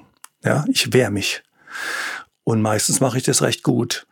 Und dann in, im, im Studium, das Lehrerstudium war eigentlich nicht so, dass ich gesagt hätte, meine Berufung ist Lehrer. Aber es hat sich angeboten. Heidelberg habe ich einen Studienplatz bekommen, bin dort in die Realschullehrerausbildung gegangen, konnte meine Musik weitermachen und konnte meine Fliegerei weitermachen, Drachen mittlerweile, und auch Segelfliegen weitermachen. Und dabei auch, da bin ich in die Tanzmusik gegangen und da wurde ich sehr schnell der Entertainer. Das heißt, auch wenn ich Schlagzeuger bin, das ist nicht immer günstig. Am besten ist der Gitarrist, weil der steht vorne und, und sieht jeder und kann reden. Bei uns war es dann irgendwann so, dass alle gesagt haben, Mensch, Charlie, mach du mal jetzt die Ansage oder so. Begrüß mal die Leute. Und dann habe ich das gemacht. Und ein bisschen habe ich abgeguckt von, wir hatten immer wieder im Programm Entertainer, die dann durch den Abend geführt haben. Ich habe festgestellt, es ist ja gar nicht so kompliziert eigentlich. Mhm wie man die Leute anspricht und, und eine gute Stimmung auch mal machen kann. Mal ein Witzchen erzählen oder so. Und es hat Spaß gemacht. Singen konnte ich auch. Das hatte ich, da habe ich übrigens zwei Jahre Gesangsunterricht gehabt an der Hochschule. Und dann dachte ich, komm, das verbinde ich jetzt alles. Und es hat Spaß gemacht. Vielleicht, ich hoffe nicht, dass es rüberkam wie als Selbstdarsteller. Du hast, du hast es paar Mal erlebt.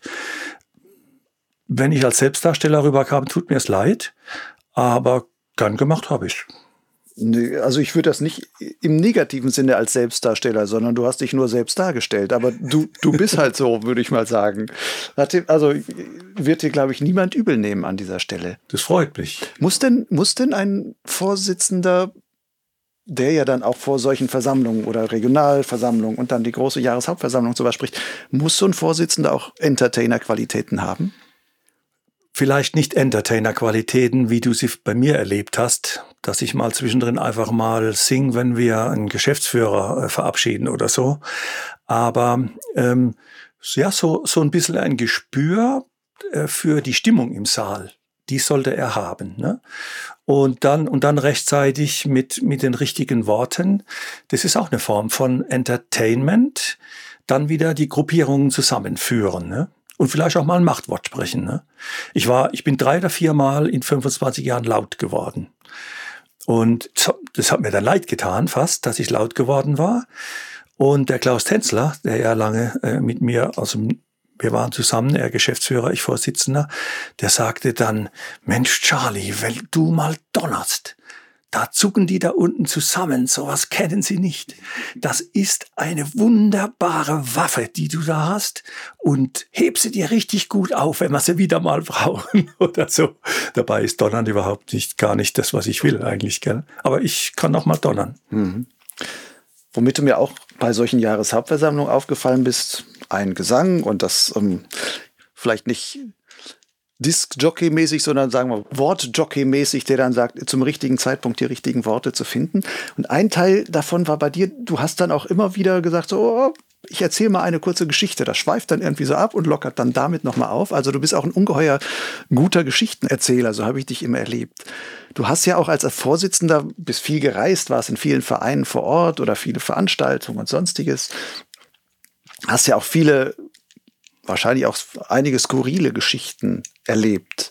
Gibt es da sowas wie so ein ähm, Top 3 oder nur Top 1, wo du sagst, das war im Grunde so dies, das Skurrilste, was ich mal als Vorsitzender selber erlebt habe? Ja, da muss ich allerdings jetzt nachdenken. Ja, so eine, ein, ja, spontan fällt mir ein Furt im Wald, obwohl es da auch Streit gab, aber das will ich jetzt gar nicht erzählen.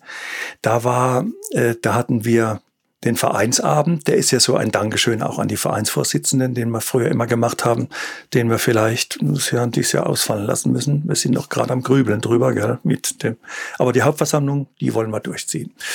Und, und da hatten wir, da hatten wir immer internationale Gäste mal dabei. Da ist ja Europa zusammengewachsen. Wir haben ja wir sind ja Mitbegründer der Europäischen äh, Union, also EHPU, der Hang Gliding Paragliding Union. Und da hatten wir einen äh, am Anfang einen Präsidenten, Gérard Blondin aus, aus Frankreich, der war Ritter der Ehrenlegion, kam immer gedresst wie eine Eins. Der hat übrigens den César erfunden, den, den französischen Filmpreis. Wir haben uns sehr gut verstanden. Er sprach zwar kein Englisch, aber ich kann ganz passabel Französisch, da haben wir immer viel erzählt. Und dann haben wir dann, die, die, die Furt im Wald, die haben Ritteressen gemacht. Also am, am, am Abend der, der der Vereine vor der Hauptversammlung. Und wir haben, ich konnte mir das erst nicht vorstellen, was da ablaufen wird. Und tatsächlich, heute wird mit den Händen gegessen.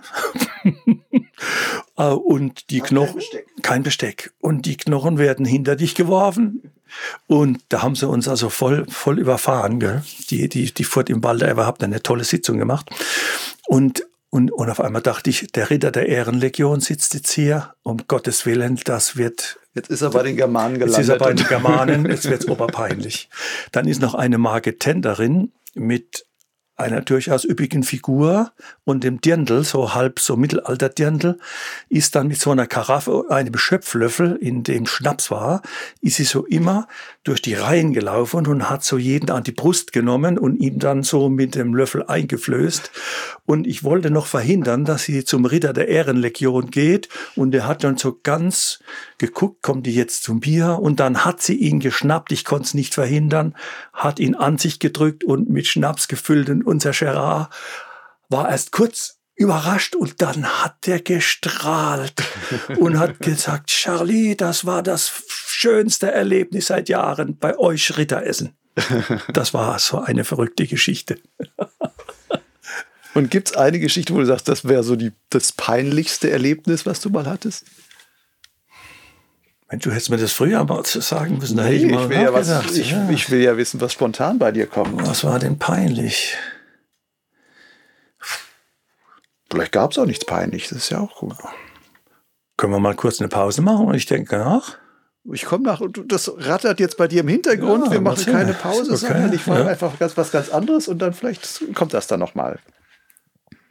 Lass uns mal ein bisschen über deine Fliegerkarriere sprechen, weil du bist ja jetzt nicht nur Vorsitzender, sondern du fliegst auch real. Und ähm, hast mir vorhin noch, im, als ich hier ankam, hast du mir noch erzählt, dass du, du guckst von hier quasi direkt auf den Startplatz vom Ölberg bei Heidelberg, also Schriesheim, Ölberg. Den hast du glaube ich, auch noch mit zugelassen, oder? Den habe ich als erster beflogen. Mit dem Drachen? Mit dem Drachen. Da bin ich 77, also schon 76. Ich habe ja 75 der ersten Hüpfer gemacht im Odenwald. Und als ich das Hast du dir das selber beigebracht damals? Ja, zwangsläufig. Am Anfang bin ich dorthin. Da gab es schon eine Flugschule, aber die, das war noch keine Flugschule, wie wir sie heute kennen. Es waren selber Autodidakten, die wieder Autodidakten ausgebildet haben. Aber die waren schon weit. Das war der, der Georg Trautmann, der Hähnchen Schorsch hieß der damals im Odenwald. Und das war schon beachtlich. Die sind da mit den ganz einfachen Rogallos so einen kleinen Buckel runtergeflogen, hatten sogar so ein Rückholfahrzeug. Wie so ein Dreieck haben die die Drachen wieder hochgezogen. Also das war klasse. Da hast du Durchsatz bekommen. Du musst nicht jedes Mal hochlatschen. Und ich hatte davon gehört. Eigentlich war es Mike Hager, der mich erstmal so wie viele auch. Ne? Dem sein Flug von der Zugspitze hat mich elektrisiert. Und habe ich mir diesen Odenwald angeguckt, fand ich eigentlich ganz lustig, drollig irgendwie. Und gleichzeitig war ich ein bisschen enttäuscht. Ne? Der Hager flog aus 2000 Metern oder 3000 von der Zugspitze. 3000 sind's ja. Und dort sind sie gerade mal 50 Meter runter runtergehoppelt und runtergepurzelt. Und dann war ich enttäuscht ein bisschen. Ne? Da habe ich gedacht, oh, das Drachenfliegen ist aber noch nicht weit. Und dann habe ich auch mal gefragt, darf ich mal so einen Drachen? Und ja, nimmst du so und hebst mal und rennst mal und so. Und dann bin ich so oben gelaufen an so einer Wiese. Und dann habe ich aber wirklich einen kurzen Abheber gemacht. Und irgendwie hat mir gefallen und gleichzeitig, aber Mensch, ist das wirklich. Und dann bin ich sogar noch in so einen Zaun gerannt, weil ich war gewohnt, äh, Steuerknüppel links, aber das ist dann falsch, weil Steuerbügel links heißt dann fliegst rechts. Mhm. Da bin ich ein bisschen frustriert nach Hause. Die Grundzüge. Das heißt Steuerknüppel links, du hattest damals schon einen Segelflugschein und bist schon viel Ja, Segel natürlich. Ich, bin, ich, ich habe als 16-jähriger Segelfliegen begonnen und kann jetzt, jetzt Folgendes sagen, liebe Zuhörer. Ich habe meine schönste Jugendzeit auf dem Segelflugplatz verbracht. Auch, auch wenn ich von morgens bis abends da draußen saß, das war mein Leben. Das Drachenfliegen hat es dann mit ergänzt, aber Segelfliegen war immer wunderschön. Mhm. Wenn man diese Vereins, dieses ganze Vereins drumherum mag, natürlich. Und ich, ich bin Wettkämpfe sogar geflogen in der Zeit als Segelflieger. Nicht weit, ich bin mal Landesmeisterschaften mitgeflogen. Ich war also, wie ich schon sagte, ich war immer so Mittelmaß. Mhm. Mittelmaß muss nichts Schlechtes sein. Aber alles mal probiert? Alles mal probiert, so in die Mitte vorgestoßen und dann, weil wenn ich Spitze gewesen wäre, wäre ich Weltmeister geworden. Also war ich nur Mittelmaß. Und äh, hatte also schon diese Luftfahrerscheine, hießen die damals und alles. Und dann steuert, weißt du, wie ein Knüppel links, Knüppel fliegt links und dann Steuerbügel links, pups, fliegt man rechts in den Zaun. Und dann habe ich gedacht, naja, die Grundzüge habe ich jetzt verstanden, aber das, die Technik gefällt mir noch nicht. Dann habe ich eine Weile gewartet und 1976 hat wieder das Fieber begonnen. Und dann kam ein Artikel im Drachenflieger-Magazin, das ist gerade erschienen damals, in der ersten, zweiten, dritten Ausgabe, war ein Flugkapitän, den habe ich dann später kennengelernt, Dieter Löcke, leider tragisch verunglückt mit seinem Doppeldecker, der hat einen neuen Deu äh, deutschen Drachen, den Adler, geflogen. Das war aber eine Kopie von amerikanischen Drachen. Die Deutschen haben alles kopiert, was aus Amerika kam, weil Amerika war führend. Und der Adler wurde in München gebaut bei Bichelmeier und Löcke flog sieben Kilometer an der Wasserkuppe mit Variometer. Da war ich elektrisiert. Stell dir vor, die haben ein Vario dabei und der fliegt sieben Kilometer weit. Jetzt ist es Richtung Segelflug. Dann bin ich wieder in den Odenwald und habe gesagt, Leute, da fliegen Adler und, und Flamingos und ja, nicht bei uns. Der, der Buckel ist nicht geeignet. Erstens fliegen die viel zu weit, fliegen sie in die Bäume. Zweitens fliegen es nur unsere Besten und für die ist es schon sehr also schon herausragend. So ein Adler ist eine Hochleistungsmaschine. Da habe ich gesagt, Mensch, komm, dann verkauf dir so eine. Um Gottes Willen, selbst wenn wir sie verkaufen, du kriegst sie nicht. Du kannst ja, bist, bist ja noch gar kein richtiger Drachenflieger. Oh, dachte ich, hoppla. Dann habe ich rumgeguckt, wo ich einen Adler herkriege. Da war ein Fallschirmspringer in Wiesloch. Der hat auch Adler, der hat alles verkauft. Dann sage ich, kriege ich bei dir einen Adler mit Vario? Sagt er, ja, kannst einen Adler haben und einen Vario auch. Dann habe ich einen Adler mit Vario gekauft. Und dann bin ich heimlich bei denen auf den Übungshang und bin wirklich fast in die Bäume geflogen aus halber Höhe. Da wusste ich, der Gleitwinkel ist ja doppelt so gut wie diese alten Rockalos. Und dann bin ich heimlich auf Buckel gegangen im Odenwald und habe immer wieder Laufübungen gemacht mit dem Adler. Der hatte schon zehn Meter Spannweite. Und dann kam an, an einem Abend das war so schön wie mein erster Alleinflug mit dem Segelflugzeug. An einem Abend war Wind von vorn und dann habe ich abgehoben, Lucian. Es waren nur fünf Sekunden, aber das waren bis dahin die schönsten Sekunden meines Lebens. Wenn man gerannt ist, immer mit dem Geschepper und den und die Leinen klappern und die Seile klappern und das Segel scheppert und auf einmal wird's ganz ruhig und auf einmal macht's so muss es Lilienthal gegangen sein. Der hat bestimmt geweint hinterher. Ich hätte auch fast geweint. Da habe ich gedacht, das ist es, das ist es, das ist ja Wahnsinn. Und dann bin ich sofort nach Tannheim gefahren und bin vom Neunerköpfel geflogen. Von 50 Metern Hang auf 800 Meter. Würde ich heute nicht mehr machen, aber es ist alles gut gegangen. Und da war ich angefressen. Da war das, das war meine Fliegerei. Ne? Und jetzt kommt's. Ein Jahr später, äh, immer wieder geguckt im Odenwald, wo kann man fliegen? Die Odenwälder sind immer nur von so kleinen Buckeln geflogen. Und wir sind dann schon in die Alpen mal gefahren und so weiter. Und mein alter Segelfluglehrer, Lenz, Ali Lenz, ein alter Kampfflieger war das im ersten Welt, im zweiten Weltkrieg, der sagte, Charlie, wir sind da am Steinbruch in Schriesheim mit SG 38 bin ich da 1938 mit Gummiseilstadt in der Hitlerjugend geflogen. Sag ich, Ali, doch, da war mal Pferdefuhrwerk, haben sie, haben sie den Gleiter hochgezogen. Es gab Zögling und SG 38. Und dann sagt er, und da sind wir runter ins Tal und einmal bin ich sogar am Hang entlang bis ins Neckartal geflogen. Gucke mal, ob es da nicht geht. Und ich war da schon dreimal vorbeigefahren. Alles zugewachsen. Dann bin ich zu Fuß mal wieder durch den Wald, bin oben auf das Plateau gekommen, das war aber alles mit Bäumen zu. Und da ist mir aufgefallen, das waren alles Birken, junge Bäume.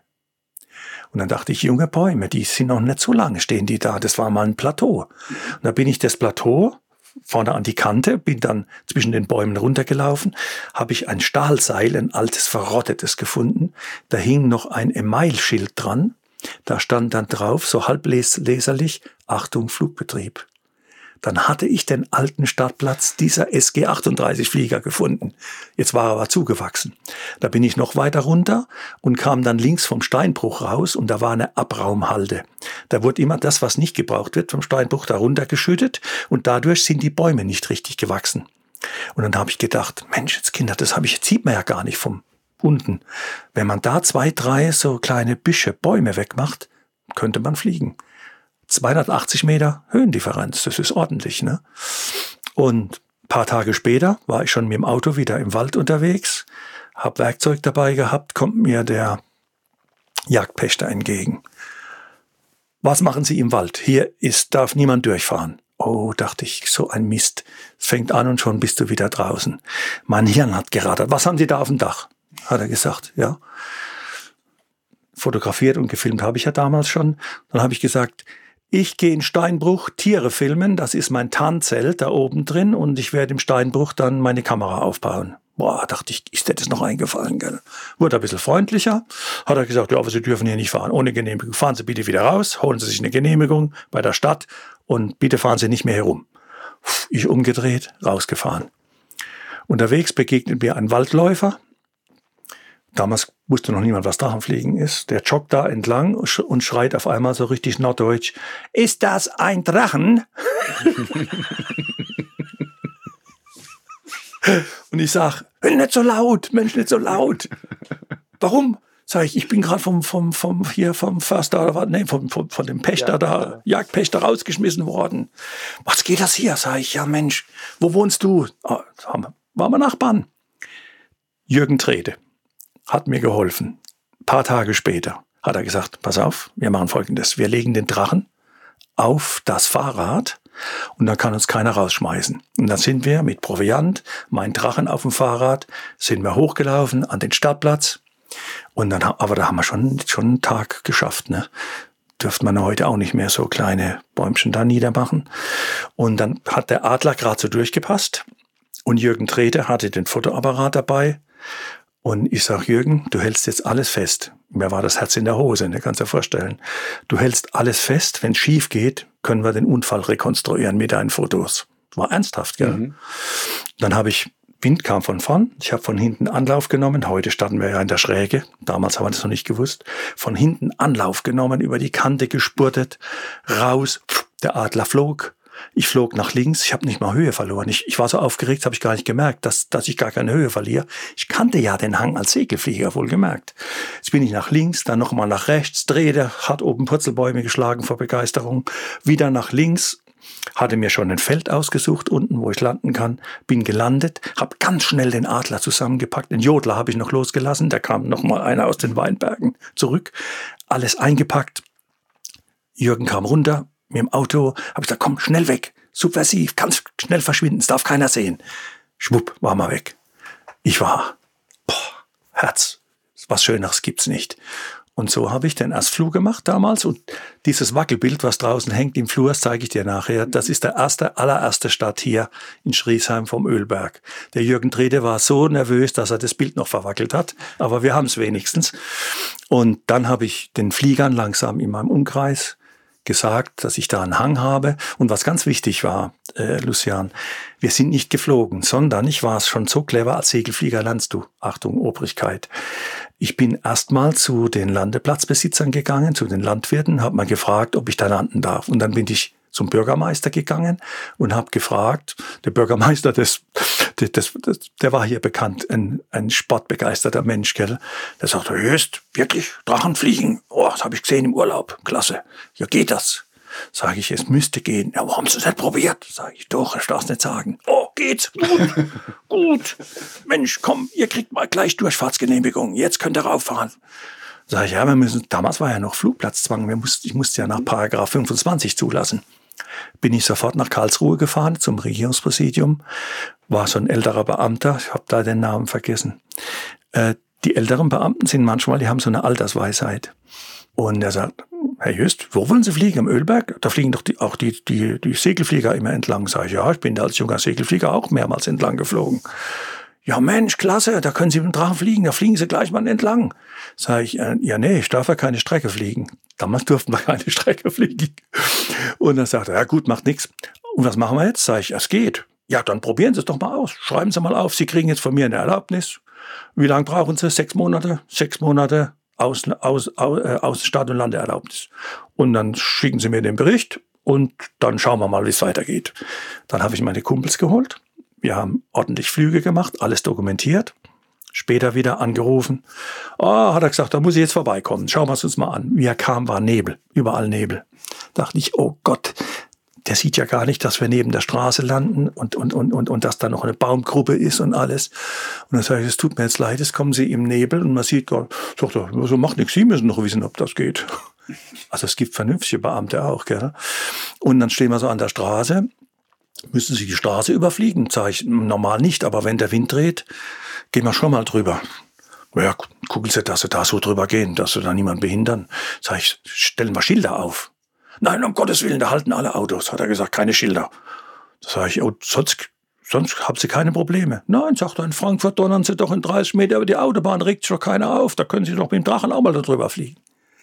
Haben wir das Gelände gekriegt, Lucian, und das heute noch. Mhm über 100 Mitglieder in dem Verein und ist eine wunderschöne Hangkante zum Fliegen. Das war jetzt deine Drachen, auch Anfangszeit noch, wo du dann ständig fliegen warst. Wann ist das Gleitschirmfliegen dann eigentlich dann dazugekommen? Und war das, ist das dazugekommen, weil du gesehen hast, naja, ich bin jetzt hier im DAV und alle fliegen auch, das Gleitschirmfliegen boomt so, eigentlich macht Drachenfliegen mir Spaß. Und hast du gedacht, naja, jetzt, ich muss es halt mal auch probieren? Oder also da gibt es eine Lust? wahre Geschichte dazu, nur ich glaube, dein Blog wird zu lang, gell? wenn ich es alles erzähle. Soll ich es alles erzählen?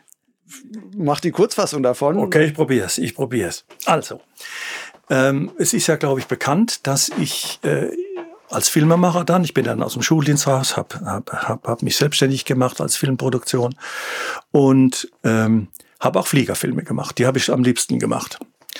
Und äh, da habe ich auch das Glück gehabt, dass äh, ich glaube fünf oder sechs meiner Filme insgesamt prämiert worden sind, immer in Saint-Hilaire. Und 1984 hatte ich einen Film im Wettbewerb und kam wieder nach Saint-Hilaire Und äh, mein Film lief im Wettbewerb und da lief noch ein anderer Film einer Journalistin vom, vom französischen Fernsehen. Die hatte ein paar Fallschirmspringer gefilmt, die Gleitschirm geflogen sind. Das war der Jean-Claude Beton und der Gérard Bosson, die in Mieusy damals schon mit den Fallschirmen eigentlich Ziellanden geübt haben. Die wollten ja gar nicht Gleitschirm fliegen. Die wollten nur die, das Geld fürs Flugzeug sparen, damit sie unten die Ziellandung üben. Und der, der, der Gerard hat mir das ja mal erzählt, dass er gesagt hat, die Kuppels kamen und haben gesagt, ey, wir wollen auch fliegen. Sagt auf einmal, habe ich gedacht, das mache ich eine Schule auf. Das kann man noch Geld verdienen damit. Und die hat dann gezeigt, wie die da ausbilden und wie die Leute rumpurzeln und der Saal hat getobt. Und ich weiß noch, Peter Janssen war damals dabei und der Klaus Tänzler. Wir sind da so zu dritt runtergefahren nach Saint-Hilaire. War ja immer lustig und was los. Und wir saßen da und haben uns auf die Schenkel geklopft, wenn da wieder ein paar gepurzelt sind, gell, und so weiter. Und ich dachte dann irgendwann, Mensch, das ist ja schon verrückt. Ein bisschen Stoff, also das könnte eine Bewegung werden, aber war nicht sicher. Und der Peter Jansen sagte zu mir, Charlie, guck dir das an, das hat keine Chance, das hat keine Zukunft, wie die da rumpurzeln, gell? Ich war so hin und her gerissen und dachte, ja, wahrscheinlich hat er recht. Womit er recht hatte, war, bei uns hatten wir gar keine steilen Hänge, um so zu fliegen wie die Franzosen. Ein Jahr später kam ich wieder nach Saint-Hilaire, war eine Schneise geschlagen und ich habe drei solche Gleitschirme in der Luft gesehen. Lucia, in einem Jahr war da schon eine Szene entstanden. Das war 1985. Und ich hatte wieder einen und der Pierre Paul, der ja immer dort die Moderation macht, der war damals Drachenfluglehrer dort und Gleitschirmlehrer, sagte, Charlie, wir machen für die Filmemacher, die im Wettbewerb sind, wenn, wenn sie wollen, könnten sie einen ersten, ersten äh, Gleitschirmflug machen. Ich sage, ich fliege nur Fläche. Ne, komm, häng dich da mal dran. Dann habe ich eine wunderbare Einweisung gekriegt, eine Stunde lang. Und dann bin ich von oben von Zertilär runtergeflogen. Das war dein Erstflug? Das war mein Erstflug. Direkt die 800 Meter auf Saint-Hilaire. So. Voll runter. Ich habe ich hab fast in die Hose gemacht vor Angst. Das Ding hat da oben geknirscht und, und geknackt und, und, und der Sitz war überhaupt nicht ruhig. Der Sitz hat gewackelt, verstehst du? Meintest, natürlich verstehst du, du fliegst ja Gleitschirm. Ich ja auch. Die Minute müssen wir haben. Der Pierre Paul hat damals Folgendes zu mir gesagt.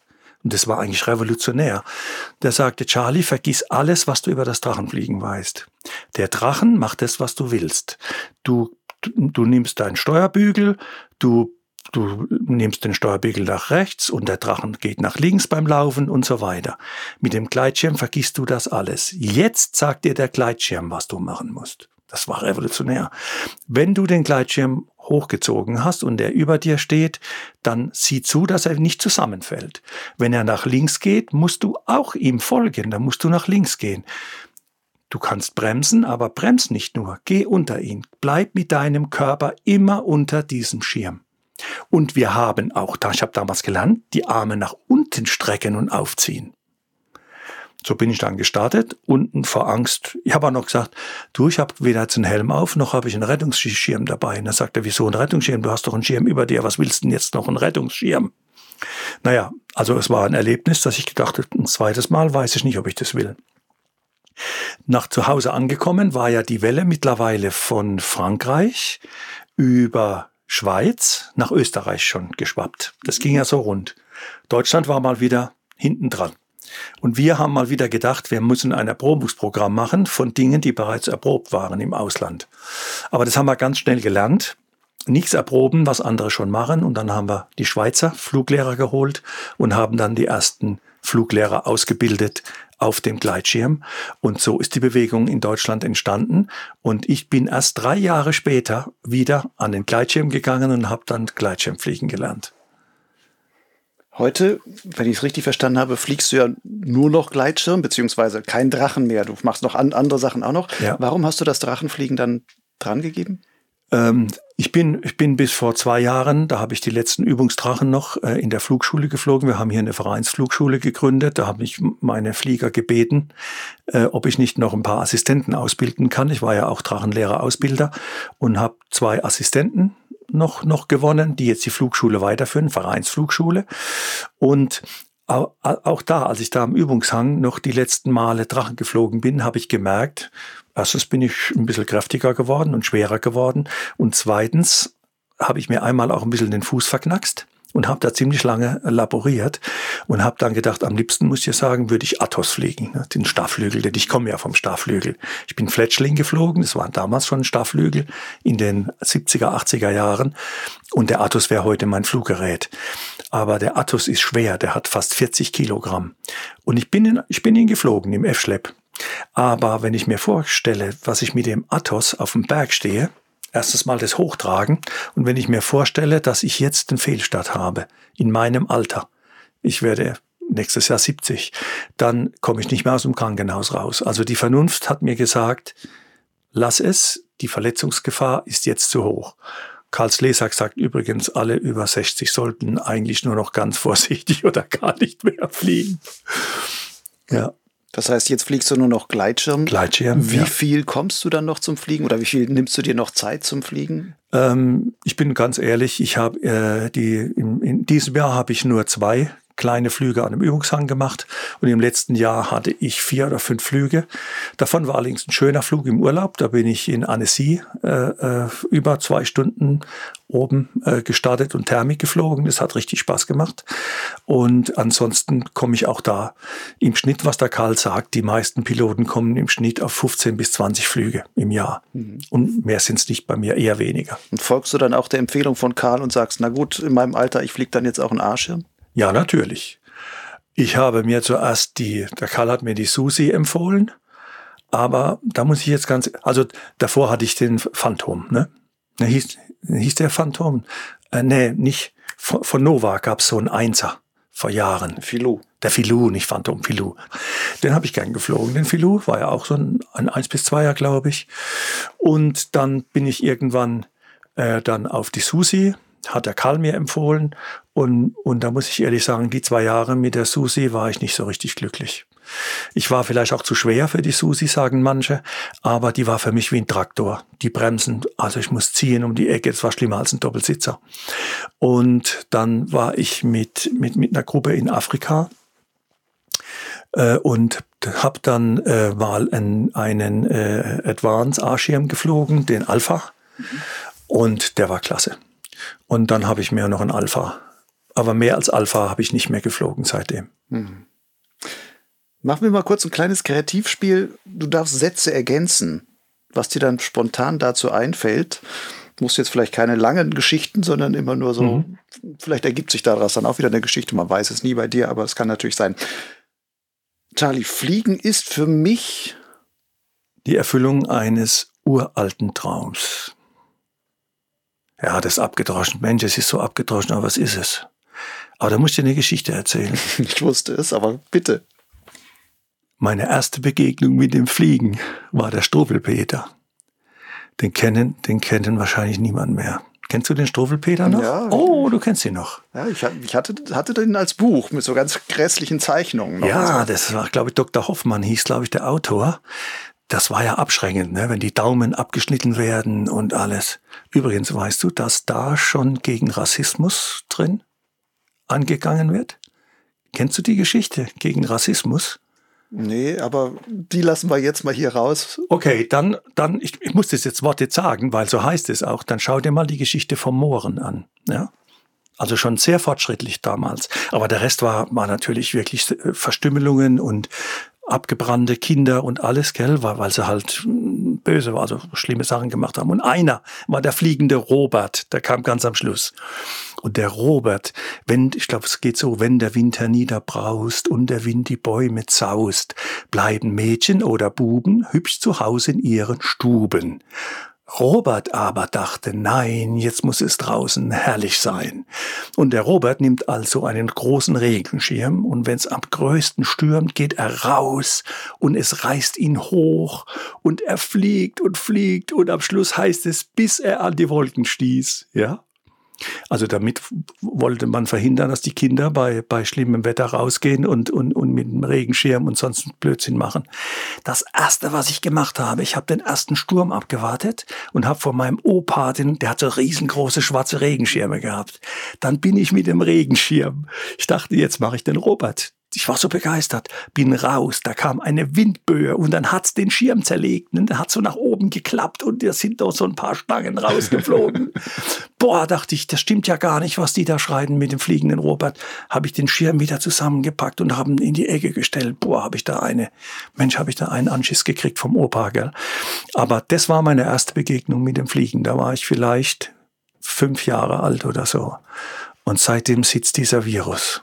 Die ersten Flugversuche mit fünf Jahren. Sehr schön.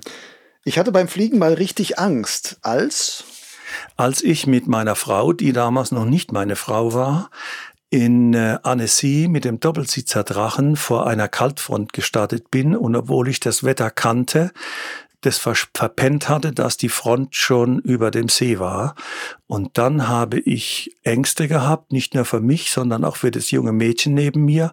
Und dann habe ich so gut Fallen zentriert wie noch nie in meinem Leben und kam nach über einer halben Stunde rückwärts fliegend. Also wir sind vorwärts geflogen, aber der Wind hat uns rückwärts zu dem alten Landeplatz reingetrieben und die Kumpels unten haben uns aus der Luft runtergezogen. Das war mein allerschlimmster Flug mit viel Verantwortung und, und wo, wo ich mir geschworen habe, sowas mache ich nie, nie mehr. Mhm. Jetzt kleine Zwischenfrage. Du hast vorhin dein Fußmalheur erwähnt. Hast du denn irgendwann mal in irgendeiner Weise einen Unfall gehabt beim Fliegen? Äh, meine schlimmsten Verletzungen, toi toi toi, waren ein Armbruch, eine Armausrenkung und ein Fuß, das war sogar ein Bänderabriss, ein, ein Bänderabriss am linken Fuß. Mehr, mehr hatte ich nicht. Aber alles mit Drachen, hört sich so an. Nein, nein, nein, einer, einer der Verletzungen war auch mit einem Gleitschirm. Okay. Aber im Startlauf, im Startlauf wohlgemerkt, also gar nicht, gar nicht so hart eingeschlagen oder so. Ich habe also nie so harte Landungen gehabt, dass ich verletzt war. Mhm. Wenn ich aus dem Vorstand ausscheide, wird mir am meisten fehlen das, dieses Zusammentreffen mit wunderbaren Menschen und diese Gemeinschaft äh, dieser, dieser Gleichgesinnten.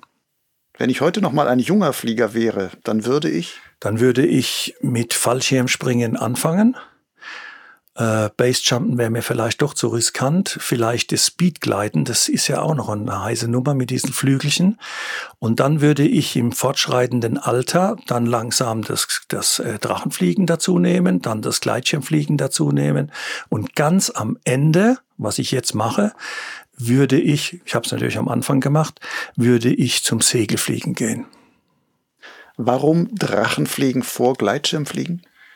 Weil das noch ein kleines bisschen mehr Kondition braucht, wenn man das Drachenfliegen lernt, als das Gleitschirmfliegen. Und jetzt komme ich zu einem Punkt zurück, vielleicht hat es mittlerweile gewirkt. In deiner Zeit als Vorstandsvorsitzender war folgende Situation für mich am peinlichsten als ich habe in dieser Zeit gar keine Zeit gehabt, darüber nachzudenken, was am peinlichsten war. Das ist immer wieder an dem Punkt. Gut, hätte ja sein können, dass da irgendwie dein Hirn im Hintergrund noch weitergearbeitet hat. Dann es, lassen wir es einfach sein. Es gab es bestimmt, Lucian. Es gab bestimmt was Peinliches. Ja. Hat jeder erlebt schon. Vielleicht verdrängt man das auch schneller, wenn es zu peinlich war. Gell? Lass uns noch als vorletzten kurzen Themenkomplex ähm, deine Filmerei ansprechen. Du hast es vorhin schon genannt, du hast ja auch preisgekrönte Filme da in Annecy gehabt und sowas. Also neben der Fliegerei war das Film auch immer ein großes Steckenpferd von dir. Hat das, ich meine, du hast auch Geld damit verdient, hast ja eine Filmproduktionsfirma, die du auch machst. Ähm, aber hat das auch als Hobby eigentlich angefangen, so wie das Fliegen ein Hobby war und dann ist es daraus eigentlich ein ja, Lebensinhalt zuerst, auch geworden? Ja, zuerst war es Hobby und zwar, das war dann im Kolleg, da haben wir eine, hat man eine Foto AG. Das hat mich schon immer ein bisschen interessiert, äh, die, die, diese Bildgestaltung. Und äh, was mich auch beeinflusst hatte, als Musiker erstens mal diese Arbeit in Tonstudios. Ne? Ich habe dann dieses, diese Mikrofonarbeit gelernt und was Mischpulte, wie die arbeiten, hat ja auch mit der Filmerei was zu tun. Und dann natürlich auch, äh, wir, wir hatten ein paar wenige Fernsehauftritte, das war spannend. Da wurde noch mit, mit Ariflex gefilmt und so weiter. Und das, das fand ich dann hochinteressant und habe dann während dem Studium, also zunächst ging es Foto AG, dann Studium und das hochschulinterne Fernsehen, in Heidelberg. Das war schon sehr, sehr top ausgestattet. Und ähm, ich hatte die, ich hatte mir eine Super 8 Kamera gekauft, habe damit experimentiert, habe ich auch einen ersten Filmauftrag gekriegt. Deswegen bin mal für den Bayerischen Rundfunk mit der Super 8 Kamera am Drachen geflogen und habe sogar ein paar Mark dafür gekriegt. Und in diesem hochschulinternen Fernsehen, die hatten das Studio eingerichtet mit zwei Aris, mit Blimps, also die waren Ton, tongedämpft, mit, mit Galgenmikros, alles was dazugehört. Und die hatten dort einen älteren Kameramann, Kinokameramann, der dann die letzten Jahre dann noch im Fernsehen gearbeitet hat, Hochschulfilme gedreht hat. Und ich war, als ich das entdeckte, war ich jede freie Minute in dem Fernsehstudio. Und bei dem habe ich dann gelernt, mit diesen, mit diesen 16 und 35 Millimeter Kameras umzugehen. Wir haben dann Wettkampf gemacht, wer, wer lädt am schnellsten die Kassette und so. Also von der Pike aufgelernt habe ich das dort, auch wenn ich nicht an der Hochschule war, also Filmhochschule nicht, aber dort. Und auf einmal war klar, dieses Filmen wird mehr sein als nur ein Hobby für mich. Ne? Und, und das hätte, das hätte auch, also äh, meine Idee war dann später, ich mache den Lehrer, dann habe ich fertig gemacht, den Lehrer. Ich habe die zwei Staatsexamen gemacht, alles fertig, auch noch Medienpädagogik studiert. Und dann dachte ich, äh, das würde mir Spaß machen, jetzt halbes Deputat und dann so mal zwei Monate Semesterferien oder Schulferien Filme drehen. Ne? Und das ist dann leider nach einiger Zeit, ich habe mehrere Anläufe gemacht, ist dann abgelehnt worden vom, vom Kultusministerium nach dem Motto, äh, Junglehrer müssen mindestens fünf Jahre am Stück arbeiten, bevor sie irgendwelche Deputate kriegen. Ne? Und das war dann nach ein paar Jahren an der Schule, habe ich dann gesagt, nein, jetzt muss ich mich entscheiden. Ne? Und dann habe ich mich für die Filmerei entschieden und habe aber das Glück gehabt, dass ich als Tanzmusiker diesen Übergang aus dem Lehrerberuf raus, jetzt überbrücken, Geld verdienen, habe ich mit der Tanzmusik. Vielleicht habe ich da auch ein bisschen das Show, das, das Show gelernt. In der Showband habe ich da gespielt. Und in dieser Showband äh, habe ich dann gut Geld verdient und konnte mir dann äh, das Studium zu Ende bringen. Äh, das Studium habe ich so studiert, richtig. Und dann auch die überbrückt die Zeit, als ich aus der Schule raus war, habe ich weiter Musik gemacht und meine Filmproduktion aufgebaut. 87 habe ich mir dann angemeldet als, als selbstständiger Filmemacher und bin dann auch gleich, ein kleiner Tipp an alle, die künstlerisch tätig sind, schaut euch die Künstlersozialkasse an. Eine tolle Sache. Und bin in die Künstlersozialkasse eingetreten, was gut war, weil das auch dann meine Altersversorgung war. Hast du denn dann von Anfang an auch Fliegerfilme gemacht? Äh, die ersten waren sogar Fliegerfilme, äh, die waren aber noch zum Teil privat. Ne? Aber tatsächlich hatte ich dann auch beim DHV über von Peter Janssen den ersten Filmauftrag bekommen. Das war dann dieser bayerische Rundfunk, da kam so ein Redakteur. Vorausgegangen war folgendes, am Tegelberg war der bayerische Rundfunk und hat was über die Flieger gemacht und auch über, über das Schloss Neuschwanstein. Und dann haben sie das war dann üblich, dass man, das war alles mit 16 Millimeter Kameras damals, hat man 16 Millimeter Kameras immer wieder äh, den Drachenflieger gefragt, würden Sie eine Kamera für uns mitnehmen? Ja, ja, schraubt mal hin. Und da ist einer dieser Flieger schwer verletzt gewesen, weil er nach dem Start in die in die Gondel, also in die Seilbahn geflogen ist. Und der hat einen Anwalt dann und dann musste das bei der Bayerische Rundfunk viel Geld bezahlen, weil das wie eine Beauftragung war. Und daraufhin hat der Bayerische Rundfunk nicht mehr irgendwo Kameras angehängt, sondern die haben dann beim DHV angerufen, haben sie jemand, der für uns mit einer Kamera fliegt. Da rief mich der Peter mal eines Tages an, Charlie, da wird was gedreht am Rauschberg. Äh, die wollen später eine Sendung machen. Da schau her, es war so eine Jugendsendung. Und die brauchen jemand, der fliegt mit Kamera. da bin ich hin, hab, Honorar war nicht hoch, aber immerhin, es war ein Honorar. Und da habe ich für die äh, zwei 16 Millimeter Kameras geflogen und da haben wir die Aufnahmen gemacht. Und da, da war ich sowieso schon richtig angefressen. Mensch, das könnte auch ein Beruf sein. Ne? Das hat Spaß gemacht. Ne? Du sagst zwei 16 Millimeter Kameras gleichzeitig. Ja. Du hast beide dann in der Luft ja, bedient die, und die hatten richtig ihre großen Spulen, weil hatten, 16 Millimeter die hatten neun, war ja auch richtig Gewicht dann. Ich hatte am Fletschling 18 Kilogramm, rechts und links 9 Kilogramm. Mhm. Heute mit den GoPros, wir wissen gar nicht, ich weiß es, was das für eine Erleichterung ist. Und äh, das waren die gleichen Kameras, Die haben sie genannt die Katastrophen-Aris. Ariflex ist eine renommierte Firma in München. Die Katastrophen-Aris hatte der Mike Hager dabei bei seiner großen Tour durch Kalifornien. Und die sieht man dort auch im Film, wie sie anmontiert sind. Die hatten auch schon Fernbedienungen mit Kabel und so.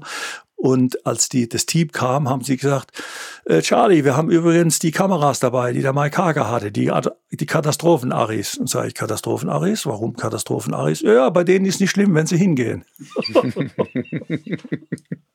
ist ein schöner Film geworden, da schau her.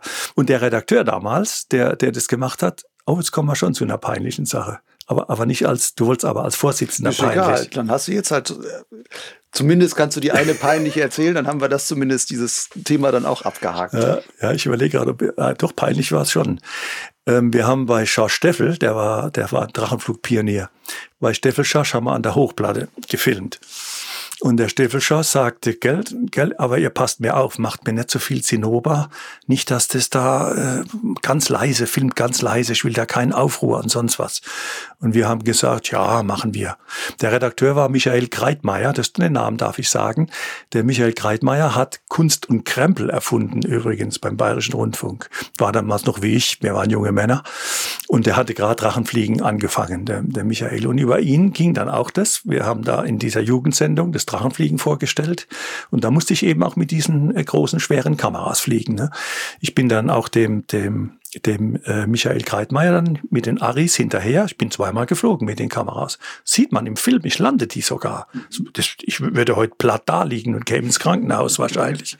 Aber damals war ich, ich war Sportstudent. Ich war schon leichter und zäh und sportlich und äh, bin dann immer wieder vor die Kamera hingeflogen und wieder gelandet. Und dann sagt der Michael Kreitmeier auf einmal, Charlie, jetzt fliege ich auch mit Kamera. Sag ich, mach das nicht. Das ist nicht ohne. Aber stell dir vor, der Film, wenn ich dann selber noch filme und alles. Ich sage, Michael, ich weiß nicht. Mensch, du bist doch auch Fluglehrer, du kannst mir doch das erlauben. Das sage ich ja gerade als Fluglehrer, will ich das eigentlich gar nicht erlauben. Also, guck mal, der Wind passt alles, wir machen alles, du stellst alles ein und ich pass auf und sonst was. Er hat mich so, und habe ich gesagt, Michael, ich habe gut, kein gutes Gefühl. Und er sagte, wenn du es nicht machst, dann mach, ich mach's trotzdem. Einfach, bums. Dann habe ich ihm alles eingestellt. Er ist gestartet. Ich hinterher, sah alles gut aus. Äh, ich fliege dann ihm voraus. Äh, weil es hieß dann auch, ich soll vorausfliegen, vor der Kamera landen und dann kommt er reingeflogen, gleich mit O-Ton und so weiter. Ich lande, will mich umdrehen und hinter mir höre ich plötzlich, oh, wer das mal gehört hat, mag es nie mehr, vergisst nie mehr, mag es nie mehr hören. Wenn elektrische Drähte zusammenkommen und ein Kurzschluss, das pfeift und kracht und wie ein Blitz. Boah, dachte ich, scheiße, da ist, das ist, da ist eine Leitung. Wir wussten, dass da die Leitung, hab alles besprochen gehabt. Und ich drehe mich um und sehe nur noch die Rauchfahne und der Drachen liegt am Boden. Und dann bin ich gleich hingeflitzt, die, der Kameramann gleich hingeflitzt. Und Michko Greitmeier ist schon unter den Drachen raus, rausgekrabbelt. Er hatte die Stromleitung komplett überrannt. Und da wäre ich übrigens beinahe noch umgekommen, weil ich wollte jetzt die zwei Drähte von der 380 kV Leitung, wollte ich jetzt wegziehen vom Drachen und lauf darauf zu weil ich dachte, jetzt ist er ausgeschaltet alles. Und einen Meter bevor ich die Leitung packe, schaltet die wieder ein und der Drachen steht in hellen Flammen. Und ich habe nur noch die Hände zurückgezuckt. Später habe ich gelernt, die schalten dreimal ein. Automatisch. Also aufpassen, Leute, wenn ihr mit Leitungen zu tun habt, die schalten mehrfach ein. Es könnte ein Vogel den Kurzschluss ausgelöst haben. Der Drachen ist dann komplett verbrannt. Es stand eine schwarze Rauchwolke stand in diesem Tal. Und äh, Mischko war Gott sei Dank nur leicht verletzt oder gar nicht, aber wir haben gesagt, sicherheitshalber mal untersuchen lassen. Der, der, äh, der Kameraassistent, der hat dann heimlich noch schnell aus dem brennenden Drachen die, die Kamera das hätte ja auch mein Fluglehrer kosten können, was, was ich da mit, mit und also das war, das war die peinliche Situation. Ich habe es dann dem Peter Jansen auch gestanden. Ne? Der hat gesagt, Mensch, gut, dass der nicht umgekommen ist, sonst hättest du richtig, richtig Probleme bekommen. Gell? Und dann, und dann kam Folgendes. Auf einmal hat man, erstens kam der Rettungshubschrauber, und nach dem Rettungshubschrauber kamen vier Rettungsfahrzeuge. Und dem Steffel Schorsch hatten wir versprochen, es wird dort ganz leise ablaufen. Und am Schluss war die komplette Rettungsstaffel da. Ja, das lernt man aber als, als Flieger immer wieder. Wenn es heißt, ein Flugunfall, da wird immer die ganze Rettungskette aufgefahren, die, die da ist. Das kenne ich bei uns im Gelände auch. Da ist einer im Baum gelandet, dann wird Bescheid gesagt, ist nichts passiert, aber irgendeiner hat es schon gemeldet und plötzlich hört man Tatütata und es kommen fünf Einsatzfahrzeuge alle gefahren und man sagt wieder, ah, wäre nicht nötig gewesen, aber so ist es dann. Charlie, lass uns langsam mal zum Ende kommen, aber einen kleinen Ausblick möchte ich noch mit dir machen. Nämlich jetzt, ähm, wo gewissermaßen dein Ruhestand beim DAV beginnt oder im Rahmen des DAV. Ich gehe mal einfach davon aus, wahrscheinlich kann der DAV nicht drum herum ich nehme, weiß, weiß nicht, ob jetzt schon bei der Jahreshauptversammlung, aber du wirst sicherlich auch Ehrenvorsitzender werden, weil diese Ehre, ich sag's mal voraus, wird einem solchen Menschen sicherlich zuteil. Aber wie siehst du denn noch deine Zukunft mit oder für den DAV? Oder sagst du, nee, ich gehe da jetzt raus und setze mich jetzt wirklich zur Ruhe? Und wenn zur Ruhe, dann wie willst du diese gestalten? Ja, also, also ganz zur Ruhe sicher nicht. Ich werde also nach wie vor fliegerisch weitermachen. Ich werde auch Gleitschiff weiterfliegen. Ich werde auch äh, meine, meine Segel- und Motorflugzeuge weiterfliegen. Also nicht die eigenen. Ich charter die immer. So viel Geld habe ich leider nicht. Und will aber im DHV weiterhin so irgendwo in den hinteren Reihen gerne auf einer Hauptversammlung sitzen als ganz normaler Delegierter und schauen, wo mein Verband, wie sich mein Verband so entwickelt. Also, also ich will nach wie vor mit diesen Menschen, die mich an, eigentlich kann man sagen, ein halbes Leben lang begleitet haben und die ich begleitet habe, in dieser Gemeinschaft möchte ich bleiben. Dann wollen wir das auch so halten. Charlie, bleib du unserer Gemeinschaft noch lange erhalten. Ich danke dir für diese sehr schönen, sehr bunten, in alle möglichen Richtungen aus.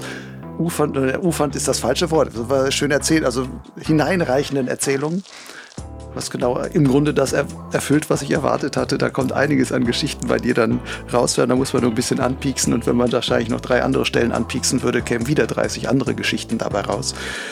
Charlie, danke dir dafür. Danke dir für deine Zeit als Vorsitzender, als Geschichtenerzähler, als Unterhalter, aber auch für das, was du für die ganze ähm, Fliegergemeinde getan hast. Ich denke, da kann ich jetzt auch einmal im Namen aller anderen Flieger sprechen und nehmen das hier mir das Recht raus, dir, dafür einfach von denen allen auch Dankeschön hier zu sagen. Dankeschön, Lucian. Das ist sehr lieb von dir. Und auch äh, das Gespräch mit dir hat mich auf Ideen gebracht. Denn äh, vielleicht, das, ich wurde auch schon immer mal wieder angesprochen, Charlie, schreib doch das bitte alles mal auf. Das wird ja verloren gehen, wenn du mal nicht mehr bist oder nicht mehr in der Lage bist, das aufzuschreiben. Vielleicht schreibe ich das eine oder andere auf und frage ab und zu mal, ob es den DHV interessiert. Wobei die Jungen, ich weiß nicht, ob es die Jungen so interessiert, Lucian. Interessiert sich junge Flieger? So alte, alte Geschichten alter Männer? Wenn sie gut erzählt sind und ich, es gibt so viele verrückte Leute, die sich für alles Mögliche interessieren und es gibt Moden, die kommen und gehen und wiederkommen und also warum sich auch nicht mit den verrückten Zeiten der alten äh, Flieger damals jungen Flieger ähm, damit zu beschäftigen. Und es war ja wirklich eine so viel andere verrückte Zeit, die ihr dann, ich habe das ja auch gar nicht mehr erlebt. Bei mir war schon alles reguliert und die, du sagst noch die große Freiheit und die wollten wir nicht abgeben. Und ich habe noch selber das Drachenfliegen gelernt und bin da auf ihre Wiese hochgestapft und sonst irgendwas. Das sind ja Zustände, die man sich heute gar nicht mehr vorstellen kann. Aber was da dann natürlich auch an, an Ideen von Fliegerei drinsteckt und auch von der Freiheit des Fliegens und so, ich denke, solche Gedanken hat jeder heute auch noch. Und ich denke, das liest man auch manchmal doch ganz gerne noch, auch nochmal nach. Also, vielleicht gibt es immer mal wieder eine kleine Geschichte von mir. Gut. Heute ist schon mal der Anfang gelegt. Jetzt erstmal nur in, in zuhörender Fassung, aber vielleicht demnächst gelesen. Kann man das nachlesen, was du sonst noch an schönen Geschichten zu erzählen hast. Danke Charlie. Danke dir. Bis ja.